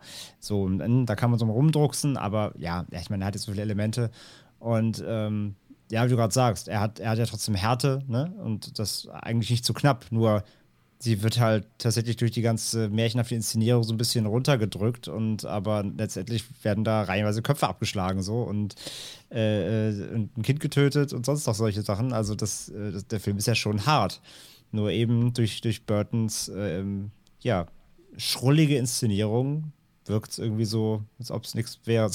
Es ist ganz, es ist ganz seltsam. so. Aber es liegt auch da, es liegt auch einfach, wie gesagt, auch da an anderen Dingen, so, keine Ahnung. Wenn, wenn, wenn, ähm, wenn Ichabod da die Leichen untersuchen will, lässt die da einfach alle mal kurz au- ausgraben und ähm, lässt die Särge aufstemmen oder wenn er mit seinem geilen Headgear da die Halsstümpfe untersucht und fast kotzen muss, weil er eigentlich gar kein, gar kein Gewalt, also kein, kein Blut ab kann. Ähm, äh, wo dann der, der, der, der Borkenkäfer da aus dem Halsstumpf krabbelt und so. Das ist irgendwie alles, es, soll, das ist irgendwie, soll, es sollte eigentlich alles eklig sein, aber es ist irgendwie auch witzig und so versch Ja. ver verschroben. Es ist, eher so verschroben, anstatt richtige. Es wird nicht so richtig als Gewalt inszeniert, sondern es ist halt einfach so ein Happening. Es ist eher so der. es geht ja auch mehr um den Schock bei den Leuten, die das auslöst, als den eigentlichen Kill, sag ich mal. Und das ist ganz, ganz, also wie gesagt, das ist eine ganz, ganz eigene Inszenierung, die das alles so ein bisschen, ähm, ich möchte nicht sagen abschwächt, aber die ist die es irgendwie so zum Unterhaltungsfaktor machen. Es ist halt kein, es ist halt kein Splatter-Film so, ne? Aber es ist eine, eine ganz, eigen, ganz, ganz, ganz, ganz große Kunst, das so zu inszenieren, dass es halt irgendwie dann doch letzten Endes wie so ein, ja, will nicht Familienfilm sagen, aber, Ja. äh, aber irgendwie, irgendwie doch schon so ein bisschen Doch, vom, schon. vom, vom Feeling her so. Und naja, von daher, aber trotzdem, man kann den schon durchaus als Horrorfilm bezeichnen, finde ich auch. Ich find- ja. Ja, ja, ich Bianca. Ich finde, du hast da einen sehr, sehr guten Punkt auch angesprochen. Ne? Also gerade diese Momente, wo er so ein bisschen, ich sag's jetzt mal, pathologisch unterwegs Ja, ist ja. Mit, seinen, mit seinen kleinen Werkzeugchen.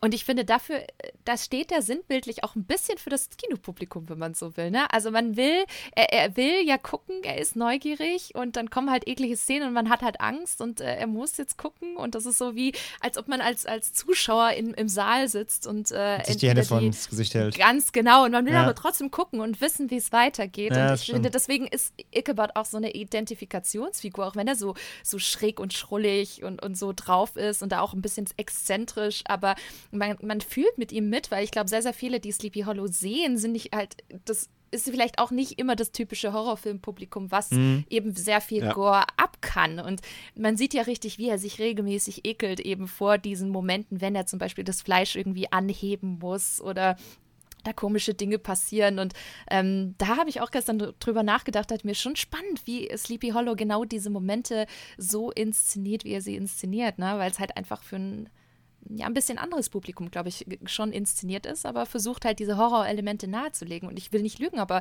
ähm, durch Sleepy Hollow habe ich dadurch auch danach mehr abkönnen. Also gerade auch visuell. Ne? Also ich habe davor, äh, war ich auch ein riesengroßer Schisshase. Natürlich hast du da echt heftige Szenen dabei, also auch Top-Make-up, muss man wirklich sagen. Ähm, aber danach äh, war ich dann schon so ein bisschen. danach konnte ich ein bisschen. Ja, ein bisschen schon. Ein bisschen schon. Meine Lieblingsszene ist ja auch, wo er dann die, ähm, diese Schwangere abduziert, weil er halt. Mm, ne? ja, ja. Und wo er da so rumfummelt und dann spritzt ihm erst so ein Strahl Blut irgendwie so ins Gesicht, weil er irgendwo falsch reingestochen hat. Und dann gibt's so Schnitt, dann siehst du halt draußen den Young Mac- Macbeth warten, und dann geht hier die Tür auf und er kommt raus und sieht aus, als ob er im Schlachthaus war. Ja. Weil er, weil er halt offensichtlich das überhaupt nicht kann. Er hat es einfach halt gemacht, so. Hat es halt komplett eingesaut. Super gut, ja. Ichabod, der Leichenfledderer. Ja, ja, komplett, ja. Und ich sage ja, an all das, das, das, das, find, das, das häuft sich halt so sehr im Film. Von daher finde ich diese FSK-Einschätzung auch an sich gar nicht so falsch, weil, weil es so häufig ist und so inszeniert ist, dass du es nicht so als als, als ist ja kein Braindead oder so, ne? Also selbst der hat ja Humor, aber es ist halt, es ist einfach kein, es ist kein Splatterfilm. Obwohl viel Blut und Gewalt an sich drin ist, wirkt es nicht so, als ob der Film sich darauf aber fokussiert. So diese, diese, diese, diese Gewalt und die Enthauptungen, das sind halt Bestandteil der Story und das sind Bestandteile seiner Recherchen, so seiner Arbeit letztendlich. Ganz, ganz, ganz, ganz seltsam irgendwie, aber es funktioniert halt sehr gut. Es ist, ist in der Tat, ich würde auch sagen, es ist einfach ein sehr ein, einsteigerfreundlicher Horrorfilm.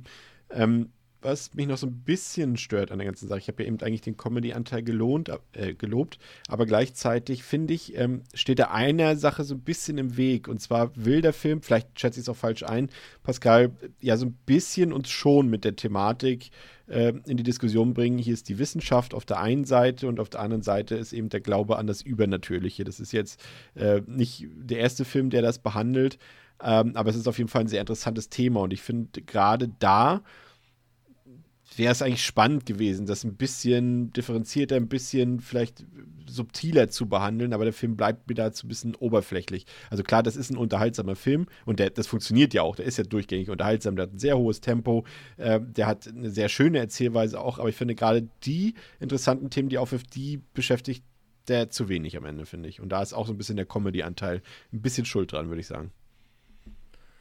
Ja, also es ist, ich finde schon, dass, äh, würde ich dir recht geben, der Film geht mit dem Thema schon sehr prominent um. Also das ist am Anfang des, ne, so deswegen haben wir unsere Hauptfigur, die da sehr analytisch und eigentlich sehr wissenschaftlich und äh, sehr ungläubig bezüglich einem Übernatürlichen irgendwie in die Szenerie eintritt und dann dann überzeugt wird und das wird jetzt nicht super tiefgründig besprochen. Ich weiß aber auch gar nicht, ob man das kann. Was ich aber wiederum schön finde, ist, dass halt dann am Ende diese Schleife, wenn er sich nochmal umdreht, so quasi er ist kurz davor, halt jetzt den Ort zu verlassen und wie quasi gescheitert von dann zu ziehen, ohne den Fall aufzuklären, weil da halt einfach das Übernatürliche ähm, ihn überfordert und er damit auch ähm, ja halt mit seinen Fähigkeiten eigentlich nicht umgehen kann.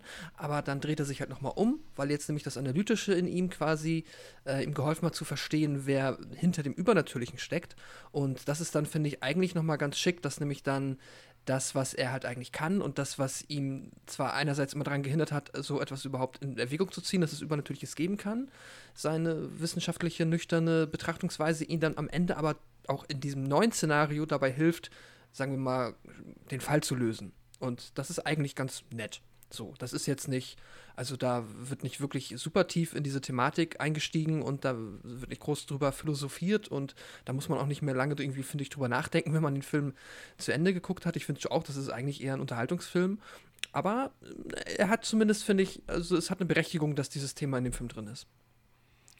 Ja, und dann kommt die Auflösung. In der Tat steckt eine andere Frau, nämlich nicht Katrina, hinter den Taten, nämlich Katrinas Stiefmutter Lady Mary Van Tassel, die den Schädel und äh, damit auch die Macht über den hessischen Reiter besitzt und äh, gar nicht, so wie wir es angenommen haben, vor ein paar Minuten äh, von diesem getötet wurde. Und der Hintergrund für ihr Schurkenentum liegt in der Vergangenheit, denn die Gutsherren und mittlerweile getöteten Van Garrett und Van Tassel, die haben die Familie von Lady Mary in die Armut getrieben, damals in ihrer Kindheit und dann kam irgendwann der Zeitpunkt für die Rache und als Kind sah Mary dann auch musste mit ansehen, wie der Hesse eben äh, geköpft wurde und begraben wurde. Und nun will sie endlich selbst an Reichtum gelangen, indem sie auch Katrina, die letzte Erbin dieser Familie, dort zur Strecke bringen lassen will, weshalb sie diese nun ähm, in die große von André von angesprochene Mühle entführt. Doch äh, der Young Masbeth und äh, Crane können die junge Frau dann noch befreien und so beginnt dann eine muntere Verfolgungsjagd quer durch den Wald. Und irgendwann gelangt Crane dann an den Schädel des Hessen und wirft ihn diesem zu, ehe er gerade Katrina töten wollte, aber das kann er dadurch dann verhindern und wieder auf dem Hals, gut bestückt, sag ich mal, geht der Reiter dann zurück in die Unterwelt und nimmt Lady Fantesse gleich mit. Und Crane kehrt dann in Begleitung seiner neuen ja, äh, Lebensgefährtin Katrina und äh, dem Anhängsel Mesbeth zurück nach New York. Und hier finde ich noch interessant, ähm, was wollte ich denn sagen? Ähm, ja, genau, dass dieser, wir kommen jetzt nochmal auf diesen Krimi-Part äh, zu sprechen, weil wir jetzt ja hier auch die Auflösung haben und wir haben ja schon ein bisschen drüber diskutiert. Zum einen finde ich irgendwie genau das, was Pascal vorhin gesagt hat, das ist eben weniger so ein Knives-Out-Krimi-Part, bei dem ich wirklich aktiv dazu aufgefordert werde, mitzumachen beim Knobeln und Rätseln. Ich glaube, darauf ist der Film einfach nicht ausgelegt. Er ist eher darauf ausgelegt, dass er uns so einen Twist geben will, mit dem wir garantiert nicht gerechnet haben, mit einer Figur, die wir dann zwischendurch auch eigentlich schon ausscheiden lassen, um sie dann wieder zurückzuholen als Täterin. Und auch die, die ja, ich finde so ein bisschen die Überzeichnung in allen Figuren, da sind wir uns ja, glaube ich, einig, dass alle Figuren so ein bisschen überspitzt dargestellt werden, die sorgt bei mir irgendwie einfach dafür, dass ich da nicht mit drin bin in diesem Whodunit-Part, in diesem Krimi-Part. Dass der Film das eher nur so als Deckmantel hat, aber dass er nicht wirklich eine Krimi-Geschichte erzählen will. Oder sich das falsch, Bianca? Mm, also ich habe schon das Gefühl, dass es ein bisschen größer ist, als dass es nur so ein bisschen mitschwingt. Also, ähm, weil man erwartet ja eigentlich von Sleepy Hollow zumindest, also klar, Horror. Man hat einen kopflosen Reiter, der schwingt sein Schwert, äh, zum Teil eine Axt oder auch andere Dinge. Ähm, und da geht es natürlich auch, und das ist natürlich auch die Prämisse des Films, dann eben um, um genau diesen Horrorpart. Und ich finde, das ist das, was mich dann auch so ein bisschen, ich sag's jetzt mal, überrascht hat, dass man da einen Horrorfilm aufmacht, der eigentlich was ganz anderes hat. Und das ist ja auch so ein bisschen diese, äh, dieser komplette dieses Thema des Films, ne? Also äh, ich glaube, Hardenbrook sagt das mal, irgendwie, was man sieht, äh, kann man glauben. Und gerade auch diese, diese Spielerei zwischen was ist echt, was ist real, an was glaubt man? Glaubt man an Logik, glaubt man an Reales oder glaubt man an Übernatürliches? Und ähm, ich finde, in, in diesem Spannungsfeld bewegt sich so ein bisschen Sleepy Hollow. Und ich finde es schön, dass dieser Film dann einfach auch ausbricht und sagt, okay, wir haben hier keinen puren Horrorfilm, dass es jetzt einfach einen übernatürlichen Reiter gibt, der jetzt einfach mal ein paar, paar Leute umbringt. Und äh, dann kommt dann der Ichabod und ähm, ist erst total überrascht und dann bringen sie ihn alle zur Strecke und dann war es das. Sondern ich finde es schön, weil dadurch eröffnen sich Türen oder öffnen sich Türen, die eine ganz andere Dimension der Story ja noch öffnen, dass da was dahinter steckt, dass es eine ganze Verschwörung gibt im Dorf, dass es da auch einen Familienstammbaum gibt, äh, äh, wo, wo dann auch Dinge passieren, wo auch ganz andere menschliche Motive dahinter stecken, wie zum Beispiel, es, ja, es geht um Liebe, es geht um Eifersucht, es geht um Verrat, um Betrug, um sehr, sehr menschliche und natürliche Dinge. Und ich finde, das schafft halt genau diese, diese Krimi-Whodunit-Perspektive, ähm, so dieses Übernatürliche rauszunehmen mhm. und auf, auf einen menschlichen Boden zu bringen.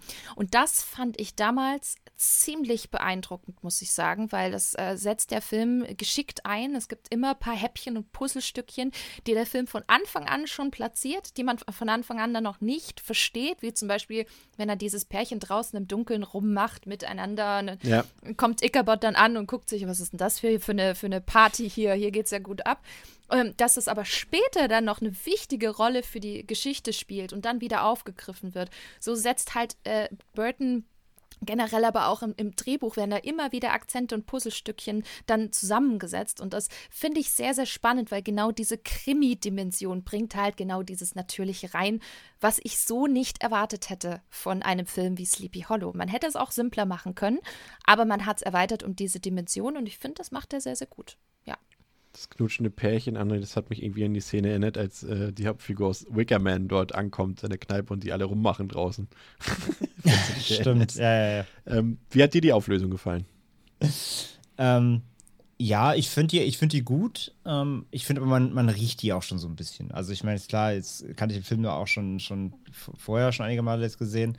Aber ich finde so spätestens eben, wenn auch, wenn auch, wenn, wo, wo, wo äh, Ichabod am, am Baum ähm, die, sie erwischt, wie sie mit dem, ich weiß gar nicht, wer es war, ähm, wie sie mit ihm da auf jeden Fall rumschnackselt und sich hier den Dolch, im Dolch die Hand aufschneidet und so. Der ne? Reverend war das. Der Reverend, genau. Mhm. Also spätestens da weiß er, dass mit ihr irgendwas nicht stimmt. Also und dann danach tut der Film aber noch so, als wäre es ihm immer noch nicht klar. Ne? Also er kommt ja dann erst quasi drauf, als er wegfährt mit, und hier mit seinem äh, äh, Vogel im Käfig-Ding äh, da spielt. Ähm, dann kommt ihm ja erst dieser, dieser Blitzmoment in den Kopf. Ähm, und ich finde so ein bisschen, es dauert zu lange, weil, also, dass, der sie, dass er sie da draußen im Wald halt bei irgendwelchen seltsamen Ritualen beobachtet, da sollte auch eigentlich schon alle Alarmglocken bei ihm angehen, aber irgendwie ist das nicht klar und er denkt halt nur, sie ja. betrügt halt ihren Mann. Das ist so ein bisschen, ja, okay. Ähm, also da, da, könnte er einfach ein bisschen schneller schalten, aber wir wissen ja auch, er ist nicht immer der hellste in allen Momenten. Von daher, aber ähm, ansonsten äh, so ihre, ihre Beweggründe, ihre Motivation geht voll in Ordnung da, finde ich. Ähm, dass jeder aus dem Weg räumen will, um sich da eben äh, letztendlich zu bereichern und ähm, natürlich dann auch ja, die, äh, wie Chris sagen würde, nicht geliebte, aber ähm, auf jeden Fall Katrina, natürlich also die letzte ist, die im Wege steht, weil sie halt die Alleinerbin ist, natürlich, um da nochmal die Spannung hochzuhalten, damit es halt jetzt auch nochmal um, um wirklich um was geht, nach so viel gerollten Köpfen, wo man sich dann doch meistens aber nur denkt, ja, okay, ist halt ein Charakter weniger, die sind ja alle jetzt auch nicht gerade super liebsam. Ähm, aber natürlich bei, bei ihr geht es nicht jetzt auch um was und ja, wie vorhin schon gesagt, dann plus diese, diese ähm, Windmühlen-Inszenierung da, äh, fast schon Frankensteins Monster-mäßig, ähm, wie sie sich da durch die Gegend jagen und ja, letztendlich dann den Kopf zurückgeben. Für die Szene auch sehr, sehr, sehr, sehr schön schleimig, wie dann sein, sein Gesicht sich zurückwandelt, auch äh, hat ein bisschen was von Army of Darkness oder so und dann ja. letztendlich dann äh, Christopher Walken wieder mit den hellblauen Pupillen da äh, äh steht und äh, ja, seine gewetzten Zähne dann ihr in den Hals noch rammt. Also der ganze Aufbau, den finde ich, den finde ich super, auch halt, ähm, dass es dann auch noch mit Ortswechseln dann natürlich da endet, so wo es angefangen hat, am Baum quasi und sie noch erzählt, ja, ich bin ja übrigens die, ne, die ihr hier im Flashback am Anfang schon gesehen habt, die natürlich äh, im Wald als Kind schon den Hessen gesehen hat und so. Natürlich. Äh, natürlich ähm, muss alles mit rein. So, nee, insgesamt so vom, vom Staging her, wie der Ablauf des ganzen Finales ist, es geht wie gesagt hier mal um was, weil hier mal ein Opfer auf dem Spiel steht, dass man eben jetzt dann doch inzwischen ähm, äh, lieb gewonnen hat im Film, anders als viele andere äh, Charaktere, die ausscheiden. Und von daher finde ich das äh, Finale da auf jeden Fall in Ordnung. Ich bleibe trotzdem dabei, ein bisschen mehr Detektivarbeit hätte ich mir gerade zum Ende gewünscht, weil, wie gesagt, das ist wieder der Part Pascal, den ich vorhin gemeint habe. Ich sag mal so, die Ermittlungsarbeit von, von Crane wird durch den kopflosen Reiter ja erleichtert, weil er halt nach und nach sozusagen alle Verdächtigen äh, enthauptet und dann nicht mehr viel übrig bleibt am Ende. Und deswegen hätte ich, hätte mir mehr, mehr gewünscht, dass er da mehr so ein bisschen, ja, auch durch seine Arbeit mehr drauf kommt. Und das habe ich irgendwie so ein, so ein bisschen vermisst am Ende. Ja, naja, es gibt ja den ersten Moment, wenn er dann mit äh, seinem ähm, Sidekick dann zu dem Notar geht und da schon ja. so ein bisschen was aufdeckt. Also so ein bisschen was ist da drin. Ich bleibe aber auch dabei, ich finde am Ende hat der Film ähm, zu viel anderes vor, als dass man jetzt, dass dieser Krimi-Part richtig ähm, also zu etwas werden kann, was halt. Also Thriller geht ja nicht durch. Nein, und auch nicht, also wo man damit fiebert. Das ist, es ist schon in Ordnung, es ist auch nicht ätzend, ähm, es ist halt so eine Art Füllwerk, was man halt irgendwo braucht, um, was der Film halt vor allem irgendwo braucht, um ja, da noch ein bisschen nachvollziehbar zu machen, was dann halt überhaupt unsere Hauptfigur dort zu tun hat. Denn ansonsten, ja, irgendwie muss sie ja ermitteln und da gibt es natürlich irgendwie Sinn, dass der sich dann viel mit den Dorfbewohnern beschäftigt. Mm, aber deswegen, es wird halt, es ist irgendwo da drin, dieses Cluedo-Ding, aber es wird jetzt halt, es bekommt, kann nicht so viel Luft bekommen in dem Film, als dass es seine Stärken ausspielen könnte, die so dieses Subgenre ja eigentlich hat. So, deswegen, da gehe ich mit. Das sind nicht für mich die Qualitäten des Films, dass ich da irgendwie was richtig Cooles bekomme in diesem Krimi-Part, sondern das ist alles drumherum, was wir schon angesprochen haben. Und in dem Sinne ist die Auflösung auch sie ist okay, sie, äh, also wichtiger als dass jetzt wir wissen, wer es war, ist eigentlich das coole Finale ähm, um die Mühle drumherum. Ja, wir, wir haben, wie hat dir diese, ja quasi diese Action-Set-Pieces drumherum gefallen, aber das hast du ja schon angedeutet, fand sie cool. Ja, doch, äh, genau. Ich fand die ähm, gut. Die sind, äh, wenn sie da sind, schön inszeniert. Sie machen Spaß. Sie sind nicht, es ist nicht zu viel Action im Film, aber gerade zum Finale bekommen wir da noch mal ein bisschen was. Und das muss es ja auch irgendwo, weil, ich meine, wenn wir schon einen kopflosen Reiter haben, dann müssen wir den natürlich irgendwo auch mal ein bisschen in Szene setzen und dann muss er vielleicht ein bisschen mehr machen, als einfach nur ins Bild kommen, einmal zuschlagen und wieder gehen. Und da ist schon eine dynamische Action-Sequenz äh, am Ende, die muss da schon sein. Und die ist gut gemacht. Ich mag die. Ich finde die cool. Das ist äh, doch auch kreativ. Schön. Ich finde, das Ende, Bianca, hat zeigt so ein bisschen, hat, äh, ja, zeigt, hm, ich will jetzt nicht sagen, äh, macht mich ein bisschen traurig, weil wir dann ja Christopher Walken auch so ein bisschen mehr in Action sehen, äh, beziehungsweise mehr in Szene gesetzt sehen und man sich denkt, ja, hätte ich gerne mehr von gehabt, aber lässt halt die Story nicht zu, ne?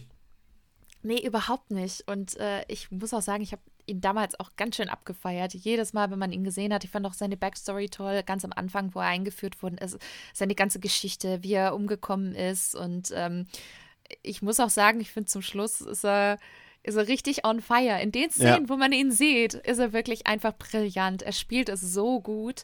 Alleine schon, ähm, und das habe ich gestern beim Rewatch wieder gemerkt, wenn äh, Lady Van Tassel aufwacht und wieder auf seinem Pferd sitzt, dann schaut er sie an und dann macht er noch so ein paar, paar äh, sehr seltsame Laute dabei, wo er echt denkt, so, Ja. flirt, flirtet Ja. er jetzt mit ihr? Findet er sie jetzt heiß? Freut er sich jetzt irgendwie auf sie? Und dann gibt es dann diesen äh, sehr, sehr blutigen Kuss, den ich ja damals auch im Kino ziemlich abgefeiert habe, weil ich glaube, man, man jubelt dann komplett, wenn, wenn diese ja, blöde Kuh dann endlich mal auch das bekommt, was sie kriegt. Ähm, Ich will jetzt nicht sagen, dass die Szene mehr Romantik hat als zwischen. Nein, das hast du Crane, jetzt nicht gesagt. Das Und da, haben, und da, liebe Zuhörerinnen und Zuhörer, haben wir Chris äh, Weltbild, wenn es um äh, Romantik ja, geht. ja, ja, ja, ja, ja, ja, ja. Spannendes Weltbild, Chris. André. Dein Fazit Zu was jetzt? Zu Romanze oder zu Sleepy Film? Hollow. Oder zu, oder zu deinem Roman das Romantikverständnis? Da machen wir ein Special. Okay, da gebe ich mir 6 von 5, gebe ich da. Ähm, ja, mein Fazit. Also, ich habe den Film ähm, sehr früh kennen und lieben gelernt. Also, ich habe ihn nicht im Kino gesehen, aber ich habe ihn auf jeden Fall dann äh, alsbald zu Hause nachgeholt, als er auf DVD damals rauskam, weil dann war er auch dann auch damals auf jeden Fall äh, in meinem äh, Freundeskreis in aller Munde. Ähm, und ja, wie gesagt, Burton hatte damals ja auch schon einen Namen und da musste natürlich sofort ran. Und war damals sehr, sehr, sehr begeistert und das hat sich eigentlich bis heute nicht verändert. Also es ist auch ein Film, finde ich, der ähm, schändliche Blu-ray sei eine Sache dahingestellt. Ja, ich habe ja auch das Mediabook, die ja genau die gleiche Blu-ray-Fassung hat wie Ich wollte gerade sagen, immerhin kannst du das damalige DVD-Erlebnis perfekt noch wiederbeleben. Genau, mit meinem, Medi mit meinem Blu-ray-Mediabook. Ähm, mit dem schönen, verrauschten Bild. Und ey, aber irgendwie, irgendwie passt es ja auch. Ich finde der, also ich wäre auch froh um eine neue Abtastung, aber ich, ich denke, man kann ihn trotzdem gut gucken in dem Look, weil das irgendwie auch so ein bisschen passt. Das ist so ein bisschen nostalgisch, das ist so ein bisschen schmutzig und so. Und das, das, das, das hat der Film ja auch so ein bisschen, verkörpert er ja auch. Ähm, nee, ich finde der Film ist aber ansonsten, abgesehen vom Bild, ist der einfach auch sehr gut gealtert, einfach muss man sagen. Also ähm, auch, auch wenn da ein, zwei, drei CG-Dinge drin sind, ähm, aber ich finde, Burton kaschiert die gut. Also es sind auch einige der, der Enthauptungen sind ja auch CG oder wenn nicht sogar alle, ähm, bisschen, ein bisschen nachgeholfen. Aber ich finde, die sind alle gut kaschiert, weil es auch eben klar, der Film ist fast immer im Dunkeln so, ne? Also er kann da viel mit Licht und Schatten machen. Und ich finde nämlich alle, alle Effekte, die da auch so ein bisschen uncanny sind, kann er gut äh, schlucken in seiner Finsternis und in seinen Kulissen. So, das, das, das klappt ganz gut. Deswegen muss ich echt sagen, dass das äh, Sleepy Hollow wirklich ein, ein gut gealterter Film ist.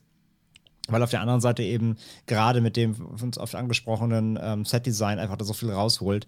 Und das ist einfach echt so. Also, dass da, dass da, du siehst, dass es halt da ist und die Leute stehen da drin. Da ist, da ist halt Nebel, Nebelmaschine, sitzt hinterm Baum, aber weiß man auch, aber ist nicht schlimm. Es wirkt, es wirkt, es wirkt trotzdem so und damit holt der Film halt sehr viel raus. Und es klappt halt bis heute und ähm, er ist halt schrullig. Ich finde die Charaktere alle, alle sehr, sehr ähm, ähm, ja, schön verschroben und die haben alle so ihre Eigenheiten.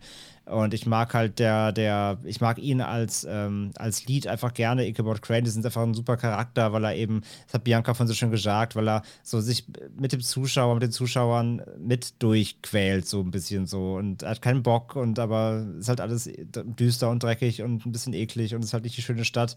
Und es sind dann noch Leichen und er muss Leute aufschneiden. Ist alles so nicht so, äh, nicht so schön und Ist Hot Fuzz eigentlich ein Remake? geht ja mit rein. Was? Ist Hot Fuzz eigentlich Hot ein Fuzz? Remake von Sleepy Hollow? Der Ermittler wird strafversetzt in die Provinz. und es passieren grausame Morde. Denkt mal drüber nach. Zurück zu André. Würde mich bei Edgar Wright nicht wundern, wenn das Ja. eine der Inspirationen war, ehrlich gesagt. Ja, definitiv. Ähm, nee, aber, aber er, er, Ichabod als Charakter nimmt das, also man geht den Weg mit ihm mit so quasi. Und ähm, finde ich alles wirklich äh, fantastisch und er macht so schöne viele, schöne, schöne viele Fährten auf, dieses Whodunit-Ding, auch wenn es nicht ganz so ausgespielt ist, natürlich wie in, wie in anderen ähm, Whodunit-Filmen, aber trotzdem macht es Spaß, ein bisschen mitzurätseln und man muss sich eine tausend Namen merken, die alle viel zu hochgestochen klingen und deswegen man sie eh nachher wieder vergessen, aber äh, das sind alles so, so kleine Details und ähm, ja, dazu kommt eben der, der Horror-Mystery-Flair da drin, eben dazu kommen die, die ähm, cool inszenierten Köpfungen, dazu kommen die ähm, kleinen falschen Fährten mit, mit, wenn Katrina irgendwelche komischen Sachen unter sein Bett malt und äh, er immer wieder Angst vor Spinnen hat, er hat ja eh immer ganz Zeit Angst und es ist alles, alles ein bisschen relatable da drin und das macht irgendwie alles großen Spaß. Und ähm, ja, dann kommt die große Auflösung und äh, man äh, ja, fühlt sich quasi wie in so einem, ja, wie auf den letzten Seiten halt von so einem Märchenbuch. Und man hat eine Geschichte miterlebt, man hat die, man hat die Leute begleitet, man hat die Geschichte begleitet und ähm, ja, hofft ja jetzt aus dem Ganzen gut rauszukommen und äh, ja, lernt halt im Laufe des Films zusammen mit Ichabod Crane halt äh, etwas mehr über, über, über die Welt und dass man eben nicht alles damit erklären kann, dass, äh, was, was er in seinen Büchern in, in der großen Stadt gelernt hat, sondern manchmal muss man auch eben an äh, irgendwelche Wald- und Wiesenzauber glauben. Das ist so der, sein, sein Learning. Aber trotzdem geht er am Ende lieber wieder in die Stadt, weil, ne, aus erklärbaren Gründen. Äh, äh, und wie gesagt, ich finde diesen ganzen, das ist ja echt so ein Mantel, den der Film halt ja auch mitträgt, dieses dieses ähm, Zivilisation trifft, trifft auf Wald und Wiese. Ne? Das ist ja, das zieht sich ja komplett durch. Und ich finde es ja auch ein bisschen spannend. Da von mir, wie du schon heute den Hot Fuzz Take machst, mache ich, auch noch, mach ich auch noch einen Hot Take, aber ohne Fass. Nämlich, äh, ist der Film vielleicht auch so ein bisschen ein Lobgesang auf die Zivilisation, die Stadt und alles, was auf dem Land ist, ist schlimm, düster und scheiße. Denk mal drüber nach, denn am Ende des Tages nimmt Ichabod Crane nämlich dann Katrina mit in die Stadt und sagt so: Hier ist alles geil, guck mal. Nicht wie bei dir. Jedenfalls, lange der kurzer Sinn. Ähm, ich liebe den Film sehr. sehr. Ähm, er hat kleine Flaws, wie gesagt. Er könnte ähm, im Finale ein bisschen cleverer sein. Ichabod Crane könnte hier und da cleverer sein. Er ist nicht komplett rund. Er hat kleine, kleine Schnitzer hier und da, über die man immer wieder stolpert, so. Aber es sind halt so, wirklich Kleinigkeiten zum Glück. Ähm, von daher bin ich bei dem Film bei viereinhalb von fünf Sternen äh, in der Endwertung mit einem fetten, schwarzen Herz, äh, in, den, in das er sich bei mir reingespielt hat. Und äh, ja, das ist mein Fazit zu Sleepy Hollow. Also deine Moral von der Geschichte, die Stadt ist cool, das Dorf nicht. Na, das Pascal. ist ja die Moral des Films, wenn man sie so lesen möchte. Pascal. Äh, ähm, ja, ist witzig. Ja, jetzt, äh, ja, kann man mal drüber nachdenken. Also ich habe da tatsächlich am Ende gar nicht mehr so sehr drüber nachgedacht. Ich fand aber auch diesen letzten Moment, wenn sie zurück in die Stadt gehen, vergleichsweise überflüssig. Aber fand, ähm, dass sie nicht zu Christopher Lee am Ende nochmal gehen. Das hat mich echt aufgeregt. ja. Ja, den hätte man tatsächlich gerne noch mal öfter gesehen. Oder einfach ein zweites Mal hätte schon gereicht. Ähm, ja, äh, Sleepy Hollow. Ich habe den Film ja damals auch zum äh, in der besagten Phase geguckt, wo ich halt auch sehr, sehr ähm, an ja, Tim Burtons Rockzipfel hing und alles aufgesaugt habe ähm, und ihn dann halt in dem Zuge nachgeholt, ihn damals schon sehr gemocht und geliebt und ich mag ihn immer noch. Ich finde es schön, dass der Film sich für mich so gut über die Zeit gehalten hat, dass der auch heute immer noch so toll funktioniert, dass auch, wir haben es besprochen, sowas, zum Beispiel jetzt CGI ist drin, das hat jetzt sehr vielen Filmen Ende der 90er, die wir hier auch besprochen haben, schon teilweise audiovisuell das Genick gebrochen. Hier ist das überhaupt nicht der Fall. Das funktioniert trotzdem einwandfrei. Das ist eigentlich ziemlich selten, wenn man mal drüber nachdenkt. Und umso schöner, dass dann ein Film aus dieser Zeit halt ja auch audiovisuell heute noch so klasse funktioniert. Das ist ja grandios. Und ich glaube ja, also ich hab, mag den Film sehr. Ich habe alles erwähnt, was ich an ihm ähm, ja schätze, weshalb ich ihn toll finde.